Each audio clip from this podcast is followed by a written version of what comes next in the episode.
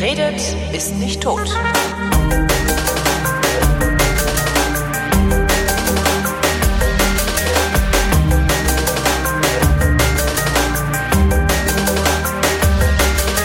Willkommen zu einer völlig neuen Ausgabe der völlig neuartigen, brutal betonistischen, retrofuturistischen, ironisch modernen, urbanen, lehrreichen Unterhaltungsmatinee mit Tradition, die fast alle Fragen, die an fragen.vrint.de geschickt werden, vrindheitsgemäß jedoch garantiert nicht zeitnah beantwortet.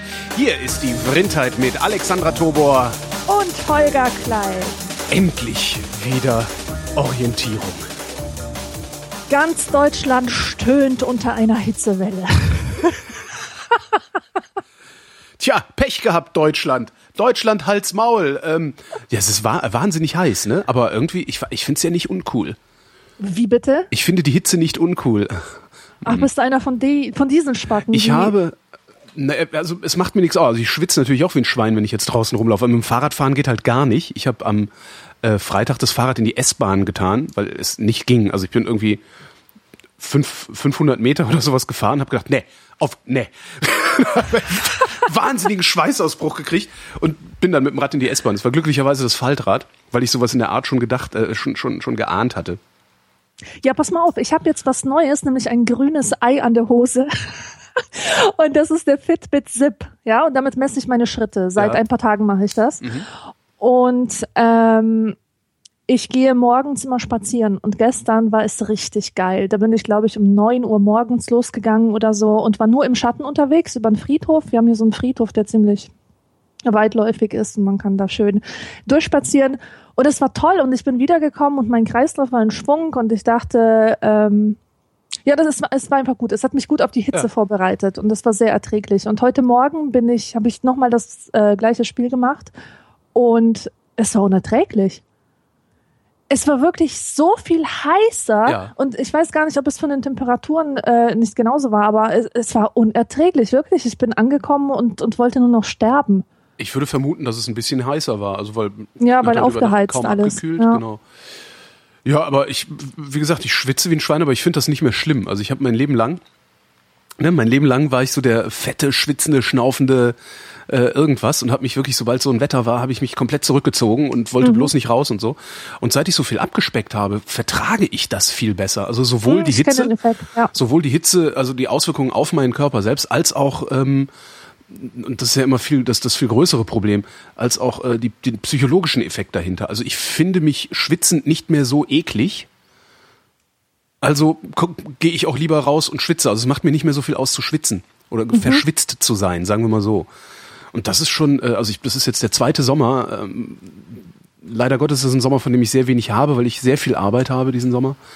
Ähm, und äh, also es ist aber trotzdem der zweite Sommer, bei dem ich die Hitze genieße. Also es ist nicht nur so, dass ich sage, oh scheiße, wieder Hitze, sondern hey geil, irgendwie ist es geil.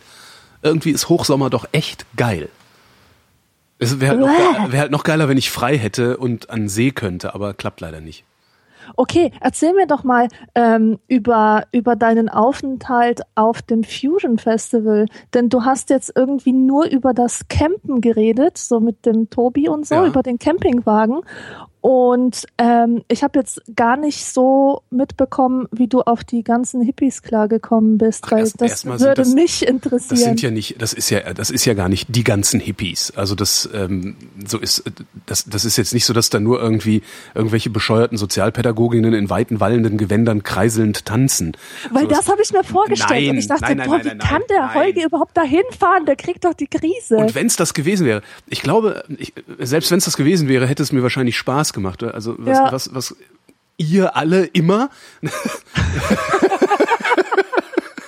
was ihr alle immer, glaube ich, unterschätzt oder überschätzt, ist das Maß an an äh, Echauffage, das, das, das ich bei solchen Sachen empfinde oder mitbringe oder äußere. Also das in der Regel rege ich mich nicht auf, sondern amüsiere mich.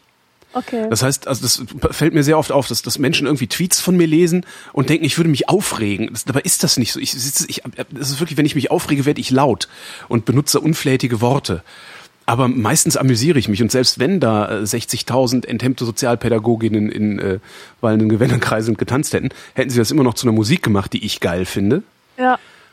Und es hätte sehr, sehr lustig ausgesehen und ich hätte mich dann halt immer wieder schön in meinen Camper zurückziehen können und mir denken können, pff, und mir White Russians machen, weil ich ja ein Eisfach hatte. Nein, das war, das war toll. Das war wirklich toll. Also wir waren mit einer ganz tollen Clique da. Wir sind hier hingefahren, haben äh, zehn oder elf Zelte mitgenommen. Ähm, also ich hatte halt, ich hatte halt ein Wohnmobil. Das war voll, bis quasi bis unter das Dach. Zelte, Isomatten, Leck mir Marsch. Ähm, die haben wir mitgenommen und direkt aufgebaut, um so eine eigene Wagenburg sozusagen zu haben. Weil du ist wirklich, du gehst pennen, stehst morgens auf und auf dem freien Platz, der eben noch vor deinem Zelt war, steht ein Zelt. das ist echt so, fump, oh. so hingezaubert, weißt du, fump. Geil, das geil. Das erinnert mich an meine krass. allererste Festivalerfahrung. Das war 1997. Ich bin mit meiner besten Freundin hingefahren und wir hatten so ein winzig kleines Zelt, ja. Mhm. Und nach stundenlangem Suchen haben wir endlich einen freien Platz bekommen. Mhm. Und viel zu spät ist uns aufgegangen, dass wir eigentlich in der Mitte einer Zeltgemeinschaft Geil. standen. Also das war echt super. Ja, darum die, stellt man sich in die Mitte einen Pavillon. Ja. So wie so, der, der hat dann so eine Dorfplatz, äh, so einen Dorfplatzeffekt. Das hatte dann eben die Markise von diesem Wohnmobil. Ja, und hatten halt diese Zelte mitgenommen, aufgebaut und tralala und äh, waren halt eine größere Gruppe. Und das waren alles tolle Leute. Also da war, da war halt keiner Scheiße. Das war total schön. Also normalerweise hast du ja immer so, dass du denkst, ah ja, okay, er ist ja, aber doof oder it, ja. ne? Keiner Scheiße, arschlochfreie Zone.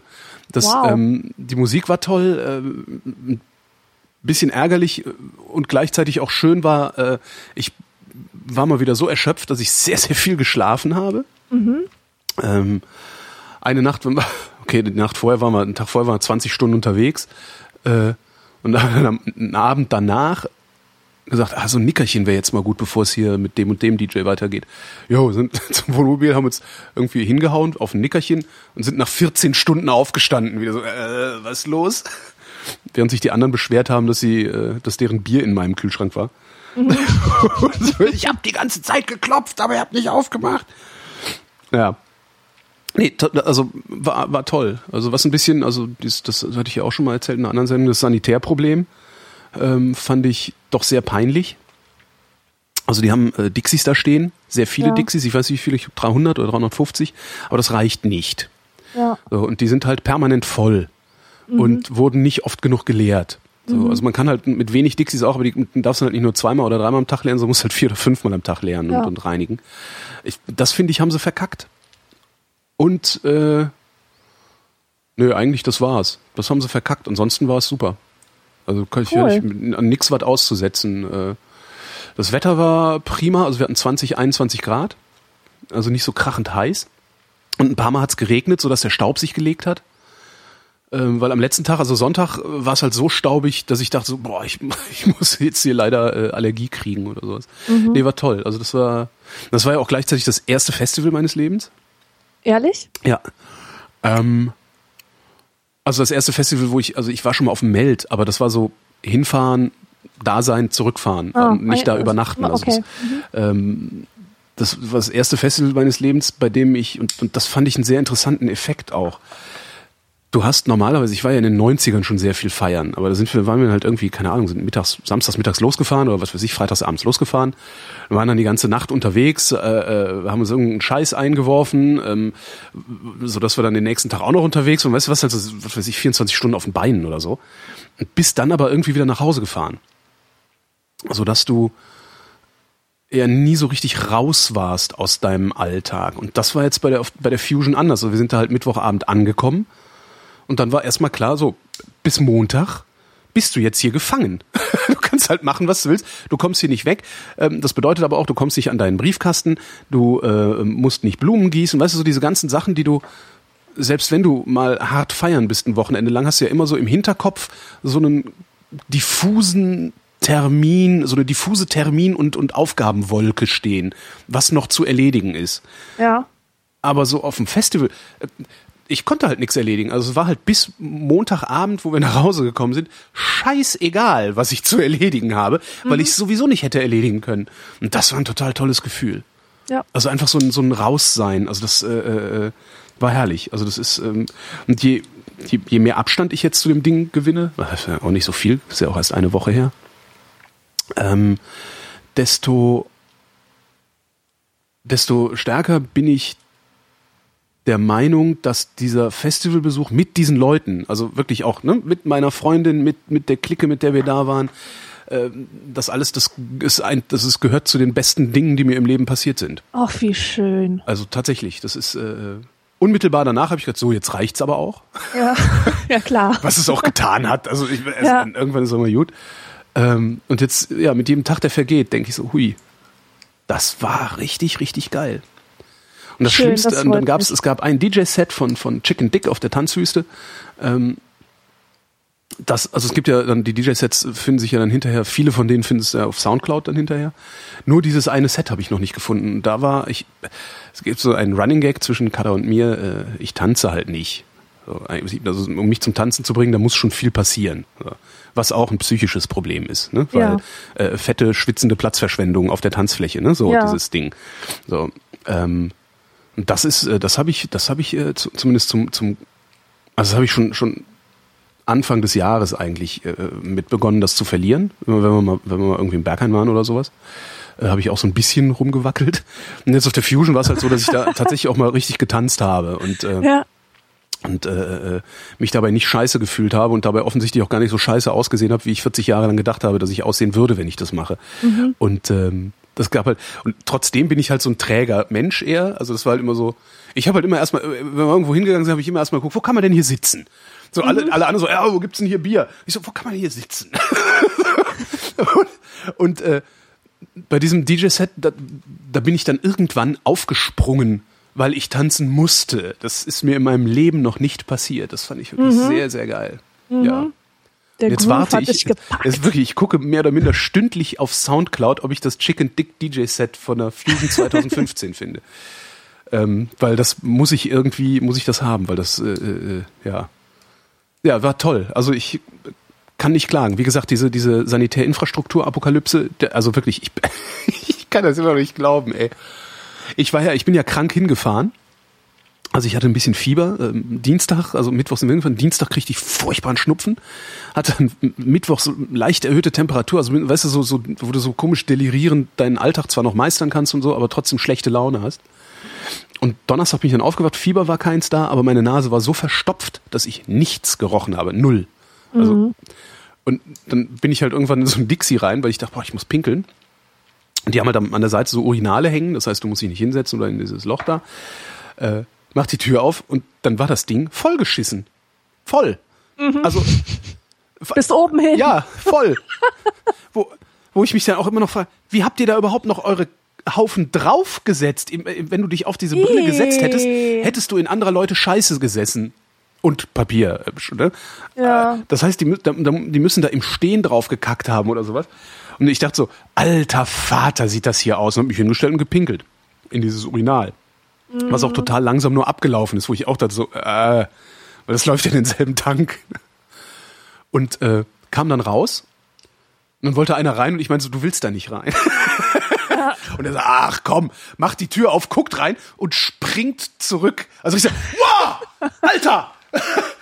Und, und verneigt sich vor mir so, boah, Respekt, boah, ey. Den, den anderen Leuten, die da so rumstanden, gesagt so, ey, der war da gerade drin. Das war echt sehr geil. Hat so eine geheime Superkraft. Ja, und ich habe halt Ja. bis Sonntag, glaube ich, nichts gerochen. Das war echt ganz nett. Ja, das war meine Fusion. Und deine so? Ja, ich hatte keine Fusion, ich war nur zwischenzeitlich in Prag Oh, äh, aber, und ja. das war super geil. Also, ähm, ich war da schon mal, aber wir wollten da nochmal hin, weil es liegt halt ziemlich nah. Man fährt vier Stunden. Mit dem Auto? Genau. Mhm. Und das ist halt ziemlich convenient. Und wir haben uns ein Airbnb-Zimmer genommen. Und zwar nicht in der Stadt direkt, sondern in so einem Viertel neben der Kernstadt. Ein wunderbares Viertel, wirklich, mit lauter wunder, wunderschönen Jugendstilhäusern. Mhm. Und Woher wusstest du von diesem Viertel? ähm, ich habe einfach eine, eine Airbnb-Wohnung gesucht Ach so. und, und da war plötzlich so ein günstiges Angebot halt, ja. Und ich habe dann gesehen, dass es nicht im Zentrum ist und ein bisschen recherchiert und festgestellt, dass es so ein hippes Viertel auch ist. Also so ein von Touristen wenig überlaufenes, also Vinograde heißt das. Das heißt irgendwie die Weinhänge, die Weinberge oder sowas ähnliches. Und Es war ruhig, es war Parkanlagen ähnlich. Ähm, zwischen den Häusern ist immer so eine kleine Parkanlage, also alles grün und alles so Jahrhundertwendemäßig oder Gründerzeit. Wahnsinn. Und die Stadt als solche, ich meine, diese alte Stadt, wo sie alle hin, ähm, hindrängen, davon ist wirklich sehr abzuraten. Mhm. Das, das war der Horror. Der Horror. Also, das, ich würde da niemanden hinschicken. Das ist einfach furchtbar. Das ist alles sowas von touristisch. Also die Touristen sind, du kannst kaum stehen. Weißt du, du hast Probleme, einen freien Quadratmeter zu finden, weil alles so voll ist von Touristen. Und das diese klingt Touristen. wie Venedig. Ja, schlimmer, schlimmer, viel schlimmer. Schlimmer als Venedig? Das kann ja. doch gar nicht sein. Ja, wahrscheinlich. Also ich, es ist lange her, dass ich in Venedig okay. war. Wir leben ja heute in der Zeit des Selfie-Sticks. Ja. Das darf man nicht vergessen. Und und da grinsen sie alle in ihre scheiß Selfie-Sticks und halten sie so den anderen Leuten vor die Füße, dass du auch schön drüber stolperst, weißt du? Mhm. Und ähm, alles ist voll und überall versuchen sie dir irgendwas zu verkaufen. Irgendein Scheiß. Und diese schönen Altstadtgassen, die sind voll mit Scheiße. Da ist nur Scheiße, Schrott und Ach so, Tanz ich dachte vollgeschissen. Nein. Ja, du bist noch in deiner Erzählung.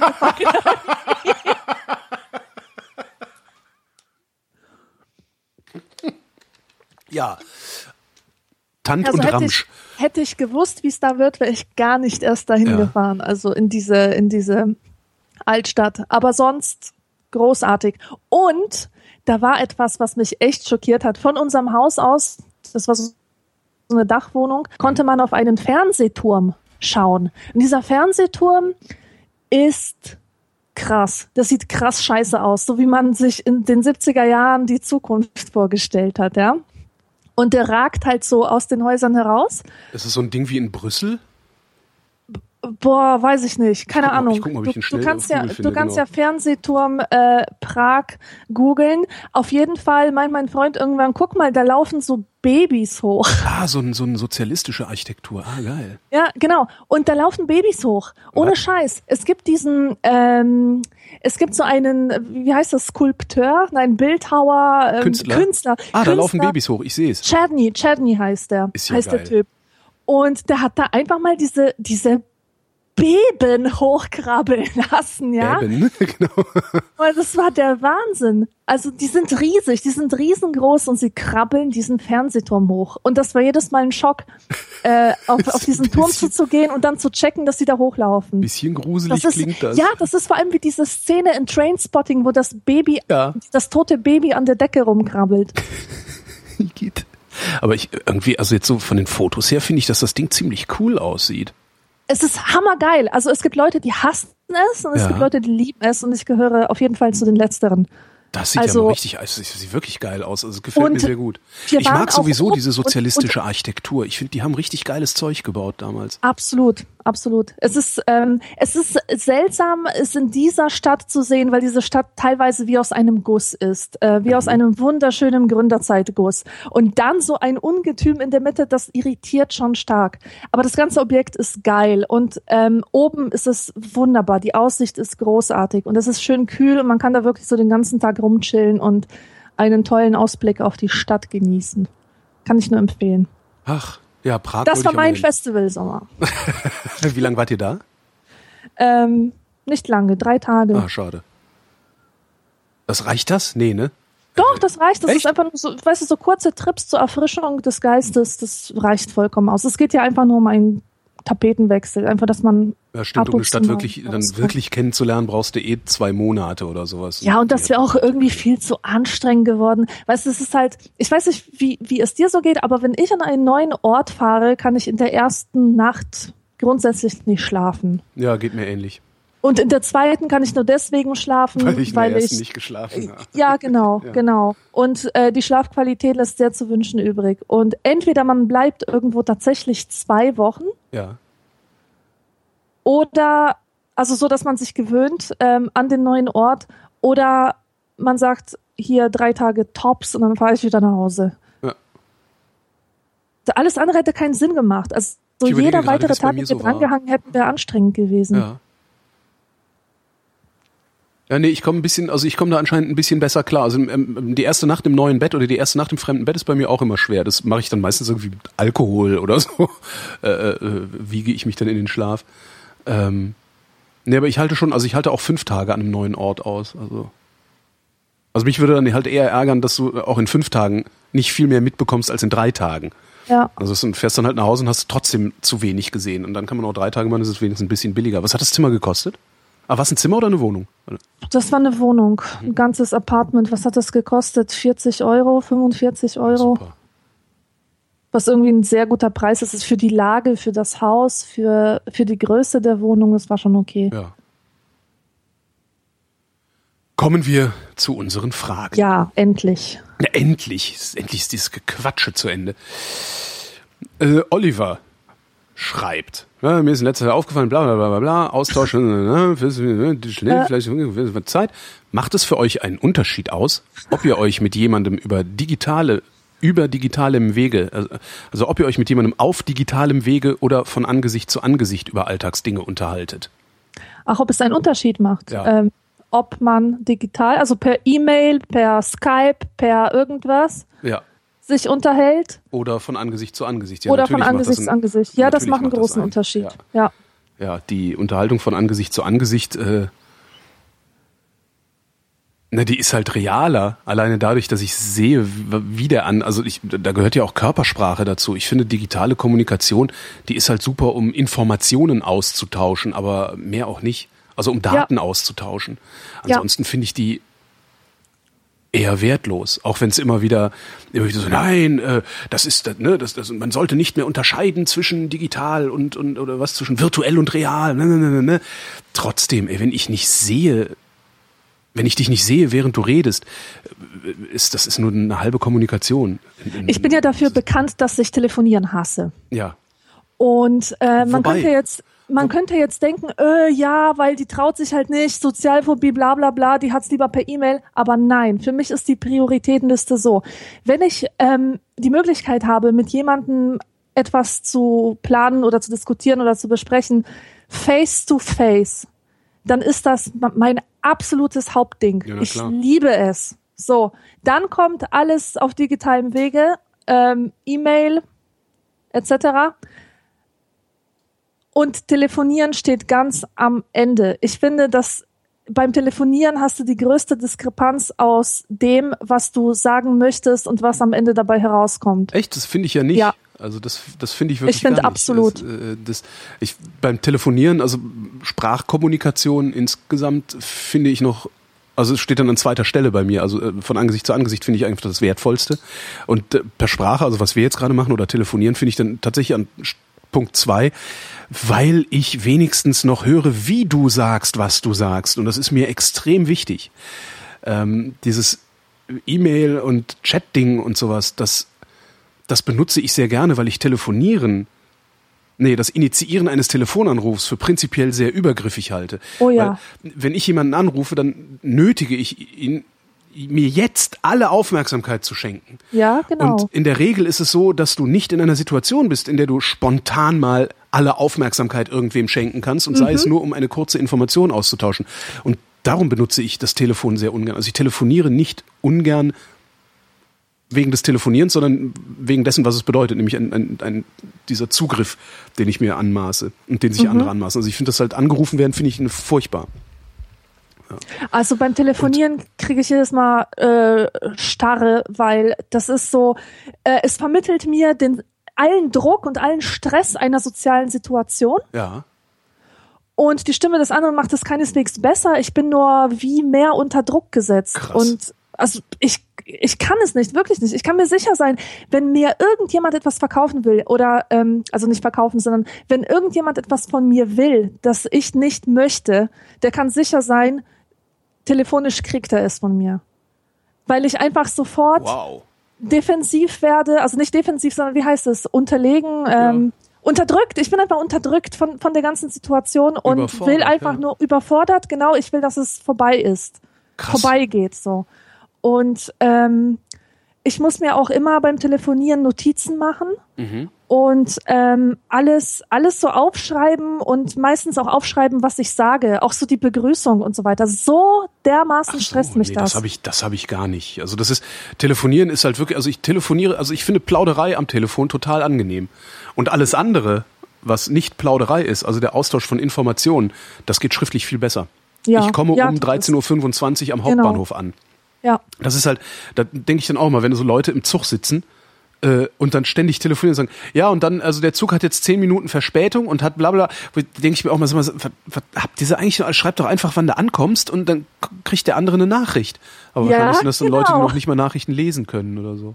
Ja, und denen geht es auch nicht um die Informationsübermittlung, sondern um den Akt des Kommunizierens. Ja, vermutlich. Ja, ja, die wollen plaudern und wissen nicht worüber. Ja, ja, ja. Aber das, ja. ja und mit, mit wem ich halt grundsätzlich nicht telefonieren würde, sind äh, Journalisten. Mhm. Journalisten, die irgendetwas recherchieren. Die wollen immer telefonieren. Ja. Ich unterstelle, dass sie das tun, äh, damit man, damit sie hinterher, damit sie hinterher behaupten können, äh, man hätte was gesagt, was man nicht gesagt hat. Ich glaube, deswegen machen die das. Ja. Ähm, wenn's, wenn sie aufrichtig wären, dann würden sie das Ganze nämlich schriftlich machen und ihre Fragen schriftlich schicken. Und wenn sie Nachfragen haben, dann können sie die ja auch schriftlich machen. Aber mhm. das ist so eine ganz komische Krankheit von Journalisten, die wollen immer telefonieren. Das habe ich auch schon ein paar Mal erlebt, also zweimal, um genau zu sein, dass Journalisten Scheiße über mich geschrieben haben. Dann habe ich sie öffentlich zerpflückt. Daraufhin haben sie mir dann geschrieben, äh, wir hätten doch auch mal telefonieren können. Wo ich auch dachte, so, du oh Affe. Mann, ja, wenn du was ja. du hättest ja mal vorher telefonieren können. Ja. Oder überhaupt mal dich melden können, bevor du meinst, Scheiße über mich zu schreiben. Das war schon ganz interessant. Einer von denen ist bei der Süddeutschen, einer bei der Zeit. Entsprechend ernst mhm. kann ich diese Zeitungen nehmen. Ja. naja. Ich habe ja ganz lange nicht verstanden, wofür Skypen steht. Ne? Äh, die Leute haben immer gesagt, ja, lass mal Skypen. Und ich war immer total irritiert, als, als okay. es dann hieß, äh, das ist so Internettelefonie. Ja. Weißt du, ich dachte, halt, ja. ich dachte, Skypen ist Chatten. Und deswegen habe ich immer gedacht, ja, klar Skype ich mit dir, jederzeit. Wann bist du online? Und dann hieß es, ja, äh, plötzlich Anruf, ja. schnell auflegen. Wo ist hier der Hausknopf? Hilfe, Hilfe. Ja, ist ganz interessant, ah, dass, ja. es, dass es Skypen heißt und nicht telefonieren. Aber gut, damit hast du dann eindeutig gesagt, über welches, über welchen Kanal du kommunizieren willst. Ja. Nee, aber es ist also, was, was ich halt auch immer wieder feststelle, ist, ähm, es ist ein bisschen plakativ, aber schalt halt schalt den Strom aus. Ja? An welche Kommunikation im Chat und sonst was erinnere ich mich denn dann überhaupt noch? Erinnere ich mich überhaupt noch an die Nicknames, die sich da, die da willkürlich und und erratisch äh, irgendwie aufgetaucht sind? Ich erinnere mich halt an nix, aber an die Leute, mit denen ich gesprochen habe, da erinnere ich mich an Stimmen, genau. da erinnere ich mich an ja. Gesichter, da erinnere ich mich halt dran. Das sind halt echte ja. Personen und alle selbst selbst du, wenn du mir eine E-Mail schreibst, bist keine echte Person. Wie kann genau. ich wissen, dass du Alexandra Tobor bist? Kann ich halt nicht. Und das ist, äh, das ist mir, weiß ich nicht. Es gibt halt genug Leute, denen macht das nix aus. Äh, diese, diese ganzen ultramodernen Menschen, äh, die auch sagen, dass Nicknames genauso viel wert sind wie ein bürgerlicher Name, äh, was ich im Übrigen auch nicht finde. Aber das ist nicht. Ich kann diese ganzen Kommunikationsakte im Internet nicht so tief ja so tief in, in also nicht nicht nicht nicht so so ernst nehmen ist das falsche Wort. Wie, wie nennt man das denn? Die äh, sind du, nicht so die sind nicht so tief in in in, in die meine, haben nicht so ein Gewicht. Richtig. Ja, ja, das ist die haben die haben weniger Gewicht. Und zwar signifikant weniger Gewicht. Jemand mit dem ich von Angesicht zu Angesicht spreche äh, das das ja. Hm. Ja, aber das ist ja auch das Angenehme an Internetkommunikation, dass es eben nicht immer diesen Impact auf deine ganze Gefühlswelt haben muss. Richtig. Ja. Frage von Jan. Die interessantesten Fragen stehen oft an Wänden, schreibt er. Hier ist eine, die bei mir in der Nähe an der U-Bahn-Station steht. Warum tun wir das jeden Tag? Warum tun wir das jeden Tag? Ja, das ist echt eine gute Frage. Ich Jemand anderes hat darunter geschrieben, Kohldampf. Was würdet ihr antworten? Humor. Ähm, ja, weil es Spaß macht. Also genau.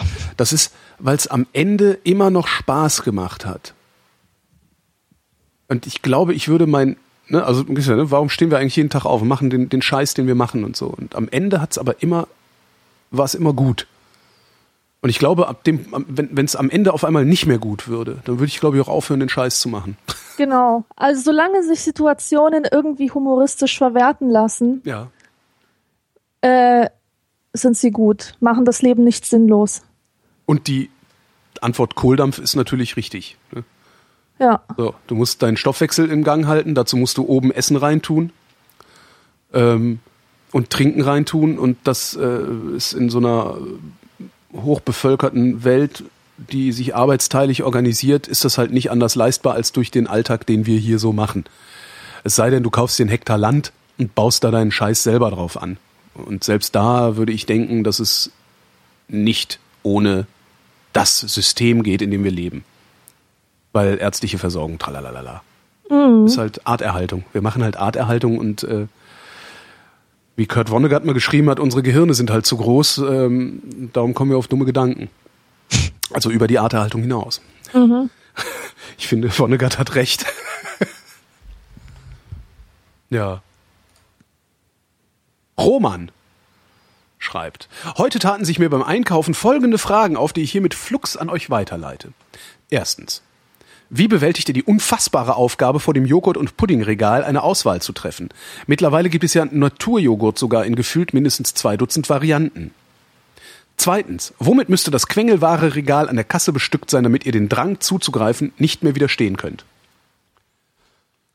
Okay, das erste war Naturjoghurt und Pudding. Wie trifft man eine Wahl, nicht wahr? Wie trifft man eine Wahl aus diesen ganzen Pudding- und Joghurt-Angeboten? Genau. Oh, es ist so frustrierend. Ich habe letztens versucht, wahrscheinlich habe ich das ja schon erzählt, ähm, ich habe versucht, einen Joghurt ungezuckert zu finden. Einen ungezuckerten Naturjoghurt. Einfach ein Joghurt ohne Zucker, verdammt. Meinst du, ich habe einen gefunden? Ach, da ist Nein, immer noch, da ist immer noch da Zucker ist mit drin? überall Zucker drin. Habe ich Und noch nie drauf geachtet. Oh, das ist echt, das ist echt übel. Und der Kalorienunterschied ist wirklich so verschwindend gering zwischen einem äh, äh, gezuckerten Joghurt und einem in Anführungsstrichen ungezuckerten. Ähm, das ist wirklich tragisch. Und das Schlimme sind auch diese, diese Joghurts, die irgendwie werben mit 0,1 Prozent Fett. Denn das, was sie an Fett einsparen, hauen die zuckermäßig so richtig rein. Ich kaufe Also die ja auch gerne. da hat diese, man keinen Abnehmvorteil oder so. ich kaufe diese 0,3 Prozent Joghurts äh, gar nicht mal, weil das so fettarm ist, weil ich finde fettarm Essen doof. Also ernsthaft doof, weil Ja. fettarm ist geschmacksarm. Ja, und wie, wie du sagtest, muss dann durch Zucker oft ausgeglichen werden. Ähm, ich kaufe die wegen ihrer Konsistenz. Die sind nämlich äh, nicht so Ja, fest wie Joghurt, sondern die, die sind, sind halt nicht, geil. Die sind, das ist halt genau zwischen Joghurt und Milch und kann man halt super übers Müsli schütten. Du hast vollkommen recht, das Darf- ist auch das, was ich ich daran sehr, sehr gerne mag. Ja. Und damit ist, ist für mich, also diese Pudding-Sachen, die kaufe ich gar nicht, weil die schmecken alle scheiße. Mhm. Ähm, das Einzige, was ich kaufe, ist Vanillequark und da auch nur einen ganz bestimmten und der ist von Butter Lindner hier in Berlin. Ähm, die haben auch nur diesen Vanillequark, auch dann auch noch mit Früchten drin und so, aber ich bin da, ich, wenn, wenn ich sowas kaufe, dann will ich das immer ganz, also pur haben. Das heißt, es gibt sowieso nur einen Vanillequark, den ich kaufe. Pudding kaufe ich gar nicht. Denn, weil, ja, wie gesagt, ist halt eh nur Zucker und schmeckt nach irgendwas. Äh, und Joghurt, ich kaufe Joghurt nie mit Geschmack. Also auf der Fusion habe ich mir einen Erdbeerjoghurt gekauft, weil ich irgendwie so, äh, Erdbeerjoghurt. Aber gab's dann halt auch nur eine Sorte Erdbeerjoghurt. Ähm, nee, ich kaufe halt einfach, ich kaufe äh, Bio-Joghurt mit möglichst viel Fett und ohne Geschmack. So, und da habe ich es total einfach, weil davon gibt's eh immer nur ein oder zwei im Regal. Und ich greife dann nach entweder dem, der, billi der billiger ist oder gerade näher steht oder sonst wie. Also ich habe, da habe ich überhaupt keine Probleme, da eine Auswahl zu treffen am, am Tiefkühl, äh, am, am, am Milchprodukteregal. Also ähm, ich falle ja immer wieder rein auf Mickey Mouse und kleine lustige Kühe Ah, okay. und so ein Scheiß. Also Kinderprodukte, Ja. Da hast du mich. Naja. Also das ist das ist mein Kriterium nach nach äh, nach dem ich gehe. Wenn wenn irgendeine lustige Fresse drauf ist, ein Affe mit Sonnenbrille oder so, ich kauf's. Geil, nee, ist, ja, nee, das zieht bei mir. Und ich bin nun wirklich, ich bin ein der perfekte Konsument. Ja, ich bin bereit, mich für Scheiße zu verschulden. Äh, äh, ich fress zu viel, ich ne so. Aber mit sowas kriegst du mich überhaupt nicht. Das ist ja faszinierend. Nee. Ich überlege gerade und ich, ich esse wirklich sehr, sehr gerne und sehr viel Milchprodukte. Also ich mag das total gerne, aber ich habe da irgendwie noch nie dieses Auswahlproblem gehabt. Ich stehe halt immer kopfschüttelnd vor diesen Regalen und denke mir, mal, ihr habt doch nicht mehr alle Tassen im Schrank. Haben wir ja auch nicht. Also, Nee. und die Quengelware an der Kasse, womit müsste die bestückt sein, damit ich dem Drang zuzugreifen nicht. Also ich wundere mich immer über Beef Jerky an der Kasse, weil da will ich ganz bestimmt nicht hingreifen. Echt nicht? Da- Das wäre wahrscheinlich äh, das Einzige, wo ich noch hingreifen würde, wenn es ordentliches Uah. Beef Jerky wäre. Nee, so saure Haribo-Sachen, die müssten da ausliegen. Da nee. läuft mir nämlich immer die Spucke im Mund zusammen. Weiße Fishermans. Die sind sehr selten. Weiße Fishermans, also die Eukalyptus-Fishermans, die, so die Originalen oder was auch immer. Ja. Die, ne, die, die ersten, bist du hatten. zu, nee, sind sie zu stark, bist du zu schwach. Das war diese Werbung mit dem Eimer Wasser, ne? ganz lustig. Nee, also die, die gibt's relativ selten. Ähm, ich bin da sehr fasziniert von. Also an der Supermarktkasse kriegst du sehr selten nur weiße Fishermans. Also diese ganzen zuckerfreien gibt's, äh, diese mit komischen Geschmäckern, die immer irgendwie nach Seife schmecken, mhm. gibt's auch. Aber diese Eukalyptus-Dinger nicht. Und immer, tatsächlich immer, wenn ich an der Kasse im Supermarkt bin und da liegen weiße Fishermans, kaufe ich alle, die da liegen. Echt? Ja, das führt dann manchmal dazu, dass ich irgendwie die, weiß ich gar nicht, die kosten im, im, beim Lidl gibt's die, da kosten so 75 Cent und ich habe dann teilweise schon mal so 10 Euro für Fishermans ausgegeben. Weil ich lutsch ganz gerne Fishermans. Mhm. Ja. Aber selbst da, äh, also das ist dann eher der Notwendigkeit geschuldet oder der Knappheit geschuldet, dass ich dazugreife und nicht, dass ich irgendeinen Drang verspüre, dazu zu greifen. Ja, verstehe. Nee, Quengelware ist überhaupt nicht meins. Ich wollte irgendwann mal zum Spaß immer Schnaps kaufen an der Kasse und dann mhm. so testen. Einfach mal von jeder dieser kleinen Schnapsflaschen ein und testen, aber nee. Nee, gibt's nicht. Quengelware äh, zieht bei mir auch nicht.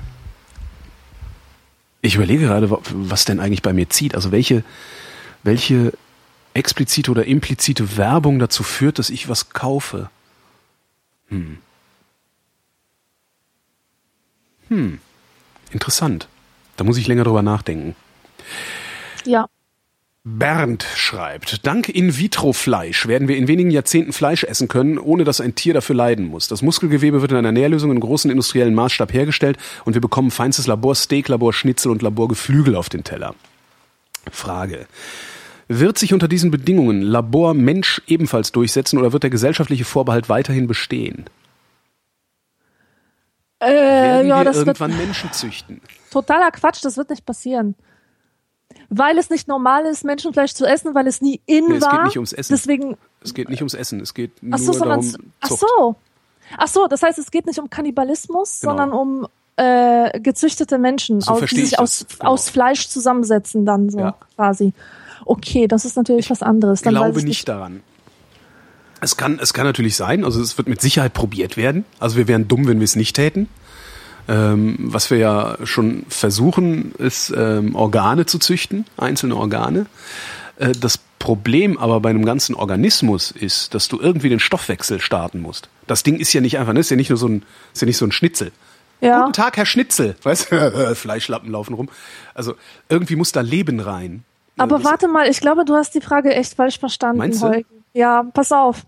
Dank In-vitro-Fleisch werden wir in wenigen Jahrzehnten Fleisch essen können, okay, ohne dass ein Tier dafür leiden also. muss. Und es geht dann um feinstes Laborsteak etc. Also ist Labormensch hier gemeint als etwas zu essen. Ist menschliches Muskelgewebe? Ja, ich meine, das ist das ist halt ja. eben so die Frage: Ist Menschenfleisch ähm, weniger tabu, wenn es nicht von einem echten Menschen stammt, auf natürlichem Wege ge äh, gezeugt? Verstehe, verstehe. Das ist das ist die eigentliche Frage hier. Ich also ich, ich kann mir gar nicht vor, ja, da bin ich dann bei dir. Also das wird halt nicht passieren. Also es ist, Siehste, weil warum der sollte Moss, ich, warum sollte ich menschliches Muskelgewebe zum Verzehr züchten, wenn ich tierisches Muskelgewebe zum Verzehr züchten Eben. kann? Woran wir seit, ich weiß nicht wie vielen, 50.000 Jahren gewöhnt sind. Ich weiß gar nicht, ist, ist Menschenfleischverzehr, ist das irgendwie gesundheitsgefährdend, beeinträchtigend? Macht das irgendwas mit uns? Ich habe keine Ahnung. Also. Aber, aber der Moslem wird auch kein künstliches Schweinefleisch essen, ja, und der Inder wird kein künstliches Rinderfleisch essen. Äh, also, äh, wie du schon, wie du schon sagst. Nein, wird er nicht. Was ist, wenn wir es anders nennen? Weil die Kuh heilig ist. Aber es gibt keine, es gab ja nie eine Kuh. Wenn wir es anders nennen, wenn wir, äh, wir nennen es halt, keine Ahnung, wir nennen es halt nicht äh, äh, äh, IV-Rind, sondern IV1. Also wir haben dann andere, ne? wir müssen es ja noch nicht mal mehr als, als, als Rindfleisch bezeichnen, weil es ja nie vom Rind gekommen ist, sondern nur irgendwie aus, aus Rinder-DNA irgendwann. Ja, mal. das ist dann etwas anderes. Wenn man sich darüber nicht im Klaren ist, dann ist es etwas anderes. Aber da muss sich auch erstmal durchsetzen, dass man so künstlich gezüchtetes Fleisch isst und das ja. dann als vollwertig betrachtet. Ah, da freue ich mich übrigens drauf, dass ich nie wieder darüber nachdenken muss, wie das Fleisch, das ich gerade verzehre, zustande gekommen ist. Mega, oder? Das ist, das wird der Hammer, ey. Dann könnt ihr mich ja. alle mal am Arsch lecken. Dann könnt ja. ihr euch eure Beilagen in die Haare schmieren. ja. das, ist, das wird ein Spaß. Mann, Frühstücksprodukte nur aus Fleisch.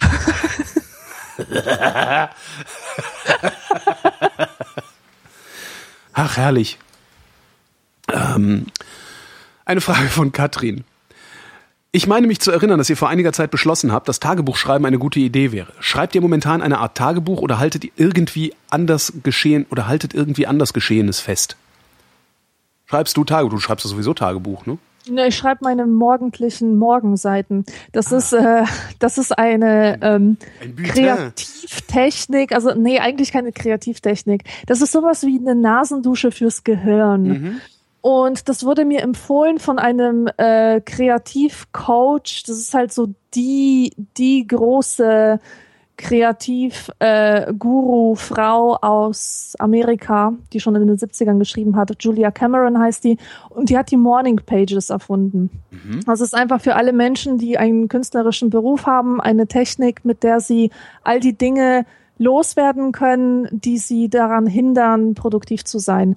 Und es geht einfach darum, direkt nach dem Aufstehen, freie Hand, alles aufzuschreiben, was einem durch den Kopf geht. Und das kann wirklich der allergrößte Scheißdreck sein. Aha. Es geht darum, den inneren Kritiker auszuschalten und wirklich mal Sachen runterzuschreiben, die da im Kopf sind. Auch die, die dich total belasten. Du kannst zum Beispiel schreiben, ich hasse diese Matratze, auf der ich schlafe. Und du schreibst es dann irgendwann so lange, bis, bis du das Problem erkannt hast, ich brauche eine neue Matratze, ja. ja? Oder du schreibst irgendwas, was dir durch den Kopf geht. Zum Beispiel, ich habe da so diese Vision, dass ich ähm, dass ich Ballett tanzen sollte oder ja. so. Und, und du versuchst einfach alle kritischen Stimmen und alles, was dagegen spricht, alles, alles, was, was dich irgendwie in einer Twitter-Situation abhalten würde, das zu twittern oder so. Ja. Äh, schaltest du ab. Und so bringst du einfach alles raus. Und danach fühlt man sich so befreit und so wunderbar leer, dass man in der Lage ist, ähm, mit frischem Hören an seine Arbeit zu gehen. Also mir, mir geht das auf jeden Fall so. Und, ich Und es wird ja dann automatisch auch zu einem Tagebuch, weil es ja dein, dein genau. Momentanzustand immer sehr gut abbildet. Das ist toll. Ja, das ist wirklich toll. Das ist es wirklich ist, toll. Es ist zwar nichts, was, was irgendwie Fritz Radatz dann später als seine Tagebücher ähm, ja, okay, ausgehen könnte, ja, aber darum geht's nicht. Es soll wirklich einen persönlichen Nutzen für, für einen selber haben. Das gefällt mir sehr, sehr gut. Mhm. Und es ist halt wichtig, dass man sofort nach dem Aufstehen ja. macht, weil der innere Kritiker dann noch nicht wach ist oder ja. meistens noch schläft. Probiere ich mal aus. Das klingt sehr, sehr toll. Also es ja. gefällt mir. Und das ist halt schnell gemacht, ne? Das ist halt mhm. halt eine Sache von zehn Minuten morgens, vermute ich mal, oder? Mm, das kommt drauf an. Manchmal, manchmal habe ich so viel im Kopf, ähm, unerwartet, dass ich zehn Seiten voll schreibe. Ach, und dann sitze ich eine ganze Stunde dran und merke das noch nicht mal. Das heißt, das, das ist für jemanden, der jeden Morgen arbeiten geht, gar nicht möglich, weil ich ja momentan jeden Morgen arbeiten gehe. Hm. Naja, es sei denn, du nimmst dir irgendwie 20 Minuten Zeit ähm, vorher. Hm. Ich weiß ja nicht. Aber man kann es auch zwischendurch machen. Ich mache das auch zwischendurch, wenn ich irgendwie zwei Stunden gearbeitet habe und danach so, so ein inneres Ungleichgewicht spüre oder irgendwie merke, oh, jetzt muss eigentlich nur noch eine Folge von der Serie vorbeikommen und ich bin wieder abgelenkt. Mhm. Dann mache ich das auch. Ähm, ich mache dann das Dokument auf, wo ich diese Morning Pages reinschreibe und führe einen kleinen Dialog mit mir selber erzähle sozusagen dem Papier, was mit mir los ist gerade. Ja.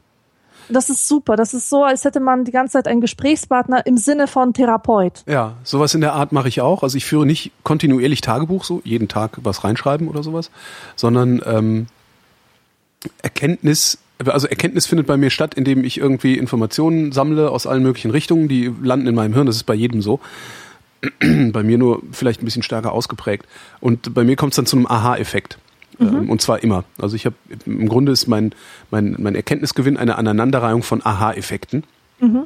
die sich aus äh, teilweise sehr alten Informationen irgendwann bilden. Ähm, den Aha-Effekt, das ist nicht nur so ein umgangssprachliches Ding, den kennt die Psychologie übrigens auch was ganz schön ist.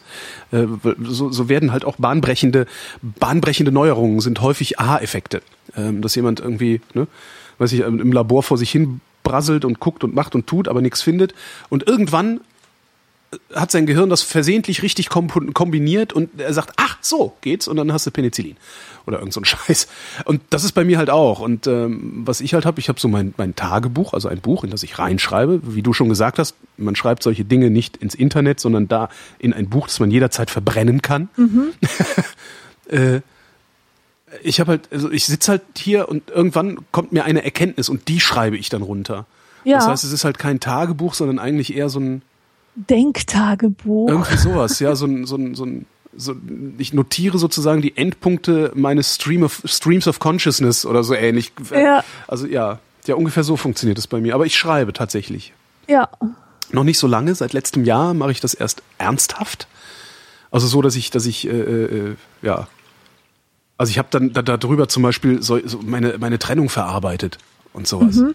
Also weil das, das, das hat mich ja so krass, äh, krass erwischt letztes Jahr. Äh, äh, das, das war ja innerhalb von zwei Wochen habe ich ja im Grunde ein ganzes Jahr verstanden, sagen wir ja. mal so. Und das, das, das musste ich aufschreiben, weil um, um das in irgendeine Struktur, also in, in meinem, nur in meinem Kopf hätte das nicht existieren können. Das hätte mich wahnsinnig gemacht. Und seitdem ich das angefangen habe, mache ich das halt weiter und das ist echt ganz angenehm. Mhm. Ich muss allerdings auch sagen, dass es ähm, ein gutes und ein schlechtes Selbstthematisieren gibt. Äh, es gab Zeiten in meinem Leben, da habe ich Tagebuch geschrieben auf eine Weise, die mich einfach nur runtergezogen hat. Ich, meine Gedanken haben ständig nur um mich gekreist, um mein Ego, ob ich so bin, wie, wie ich sein möchte, ob andere mich so mhm. sehen, wie ich selber mich sehen will und so weiter. Und, und das in so einem ewigen Kreislauf der Selbstvernichtung. Okay, und nee, das äh, also so kann man sich auch ziemlich reinsteigern. Ja.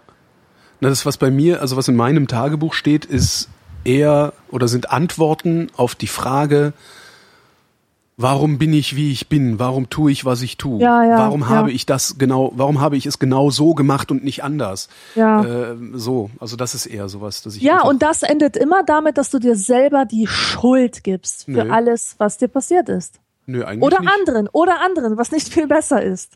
Nee, auch nicht, also nee. Also es sind ja in der Regel, es ist ja in der Regel niemand schuld. Also es ist Schuldzuweisung ist ja auch nur so, eine, so ein Eskapismus irgendwie. In der Regel ist es ja so, dass Umstände zu, zu Umständen führen. Ja, genau. So, und was, was ich gerne wissen will, ist, welcher Umstand hat denn eigentlich dazu geführt, dass ich, also oder welche Umstände haben denn eigentlich dazu geführt, dass ich, okay, das nicht, ist eine gute Sache, äh, ja. äh, mir äh, auf einmal elf Fahrräder gekauft habe. Mhm. Ja, was was was war das? So, warum? So mhm. Schuld. Ich finde Schuld so ein Schuld. Ja, aber viele ich, von uns haben gelernt, mit diesen Konzepten zu operieren. Das stimmt, aber das habe ich nicht so. Also äh, mhm. es gibt natürlich gibt's ganz klare Sachen, wo man sagt, so, du bist schuld, dass das kaputt ist oder sowas. Aber meistens ist es wirklich so, dass es eine, eine Verkettung von Umständen dazu führt, dass man jemandem die Schuld geben könnte, wenn man nicht wohlwollend wäre. Und grundsätzlich bin ich wohlwollend, auch wenn ich mhm. gehässig bin, aber das, ja, nee, also Schuld nicht. Natürlich gibt's dann so Sachen, wo ich äh, jetzt wieder mit der Trennung, wo ich denke, so Vollidiot, wo ich, wo ich wirklich sage, mein Gott, bist du blöd. An dem Punkt hättest du das und das schon sehen können. Ja, so ja, ja, Aber ja. Das auch das hilft, mhm. weil das, das mhm. hilft mir halt, es nicht nochmal falsch zu machen. Mhm. Ja.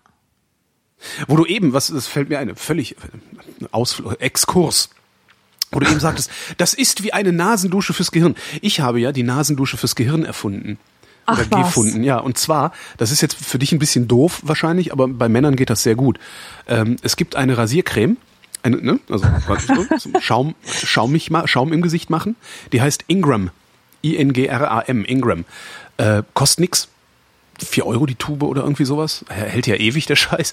Ähm, ich sag heute so oft Scheiß, ich muss damit mal aufhören. So ein Scheiß. Also hält ja ewig. Ähm, das ist so eine, die kühlt sehr stark und das macht die vermutlich mit Menthol, Eukalyptus, Aha. yada yada. So, und was richtig cool kommt, ist erst Nasendusche machen, also Nasenspülung, dann mit Ingram rasieren. Und das äh, wirklich, dadurch, dass die Nase so extrem frei ist nach dieser Nasenspülung, kommt dieses Mentholzeugs noch viel tiefer rein und mhm. es fühlt sich wirklich an, als hättest du dein Gehirn gelüftet. Oh. Ich mache das teilweise absichtlich, selbst wenn ich nicht genug Stoppeln im Gesicht habe. Spül, spül, spül. Das ist total super. Mhm. Also, ja, total super. Ingram. Kann ich nur empfehlen. Wer auf kühlende äh, Menthol-Dingsi steht. Ich weiß nicht, was du machen könntest. Du könntest ja den Scheiß unter die Nase schmieren. Oder, weiß nicht, vielleicht hast du ja einen Ja, Schnäuzer. weiß es vielleicht nicht. musst Ich du hab- dir ja einen Schnäuzer rasieren. Kann ja auch sein. Ich habe ja tatsächlich kühlende Produkte daheim fürs Oh. Gesicht und für den Körper, auch Ah. mit Menthol und auch Bäder. Wie heißen die denn? Ich, äh, du, Ähm, du, du, ne? Geheimer Fetisch? Kosmetika. Es ich mache ja YNAB, ne? You Need a Budget, habe ich ja mal erzählt. Dieses Budgetierungsprogramm. Habe ich Ja, das erzählt? Ja. ja. Und da teilst du immer Kategorien, also nimmst du Geld und weißt das Kategorien zu. Und ich habe halt so eine Kategorie, die heißt Kosmetika. So, ne? Zahnpasta, alles, was man so ins Bad stellt. Und das ist die einzige YNAB-Kategorie, die ich bisher jeden Monat gerissen habe. Wo ich jeden Monat mehr ausgegeben habe, als ich vorher Oh, reingeplant Mann, hatte. ey. Das ist total super.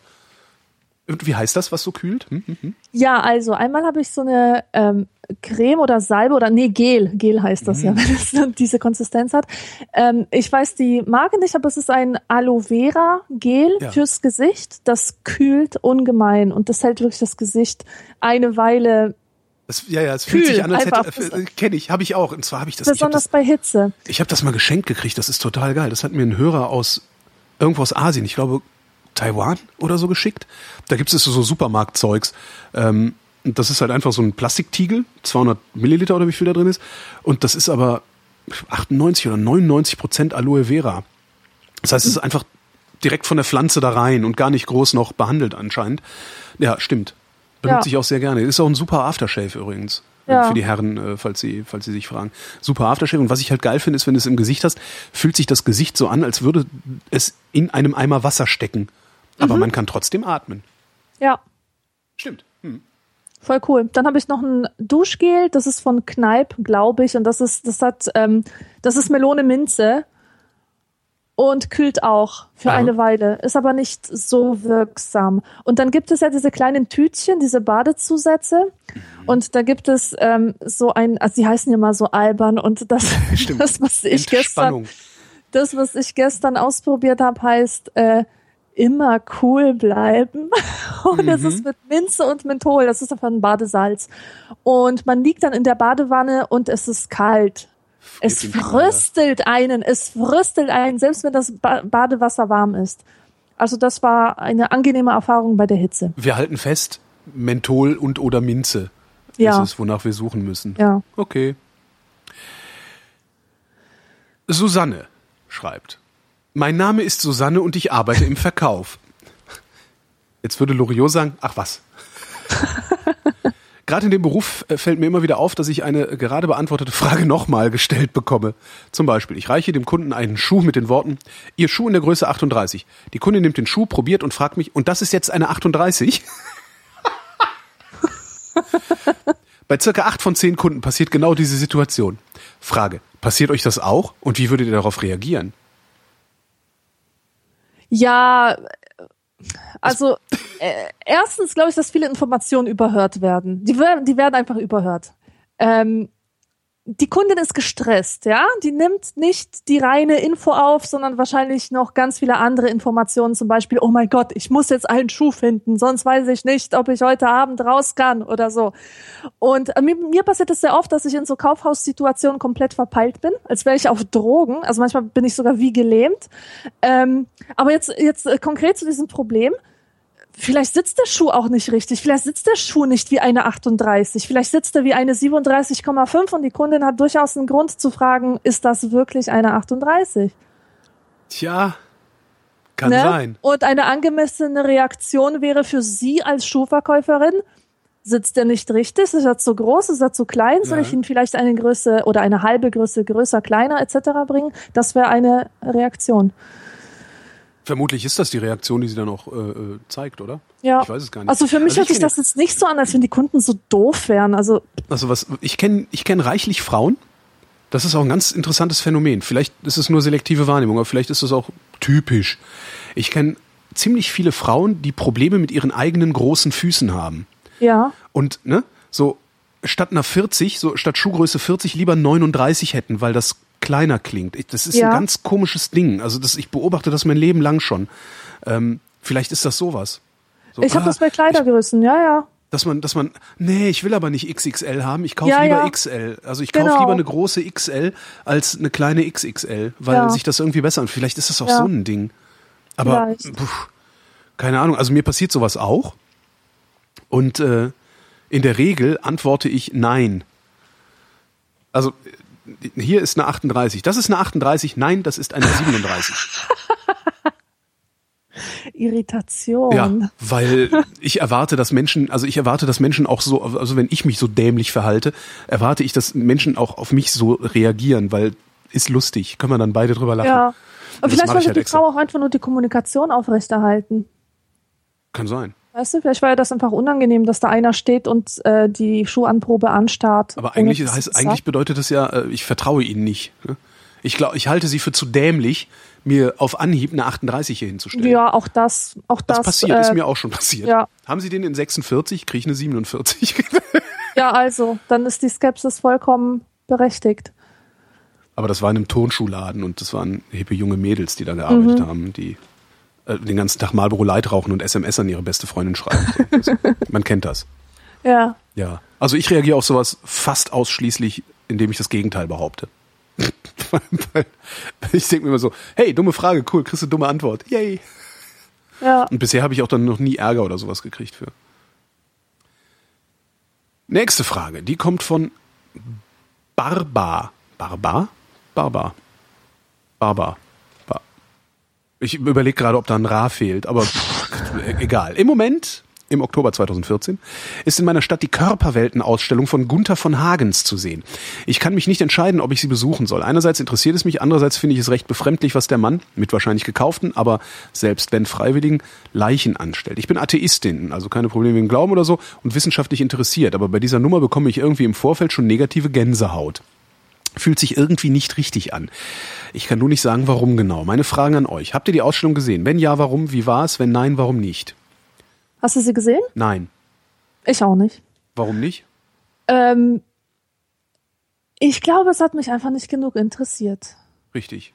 Es ist was wie so Medienhype Ja, genau. und äh, oh, komm, hier Geld, weißt du? gruselig. Heute mal ohne Hitler, aber dafür mit Leichen. Oh. So. Ja, Und das finde ich eigentlich das Lustige daran. Dass, ich glaube, von Hagens spielt damit.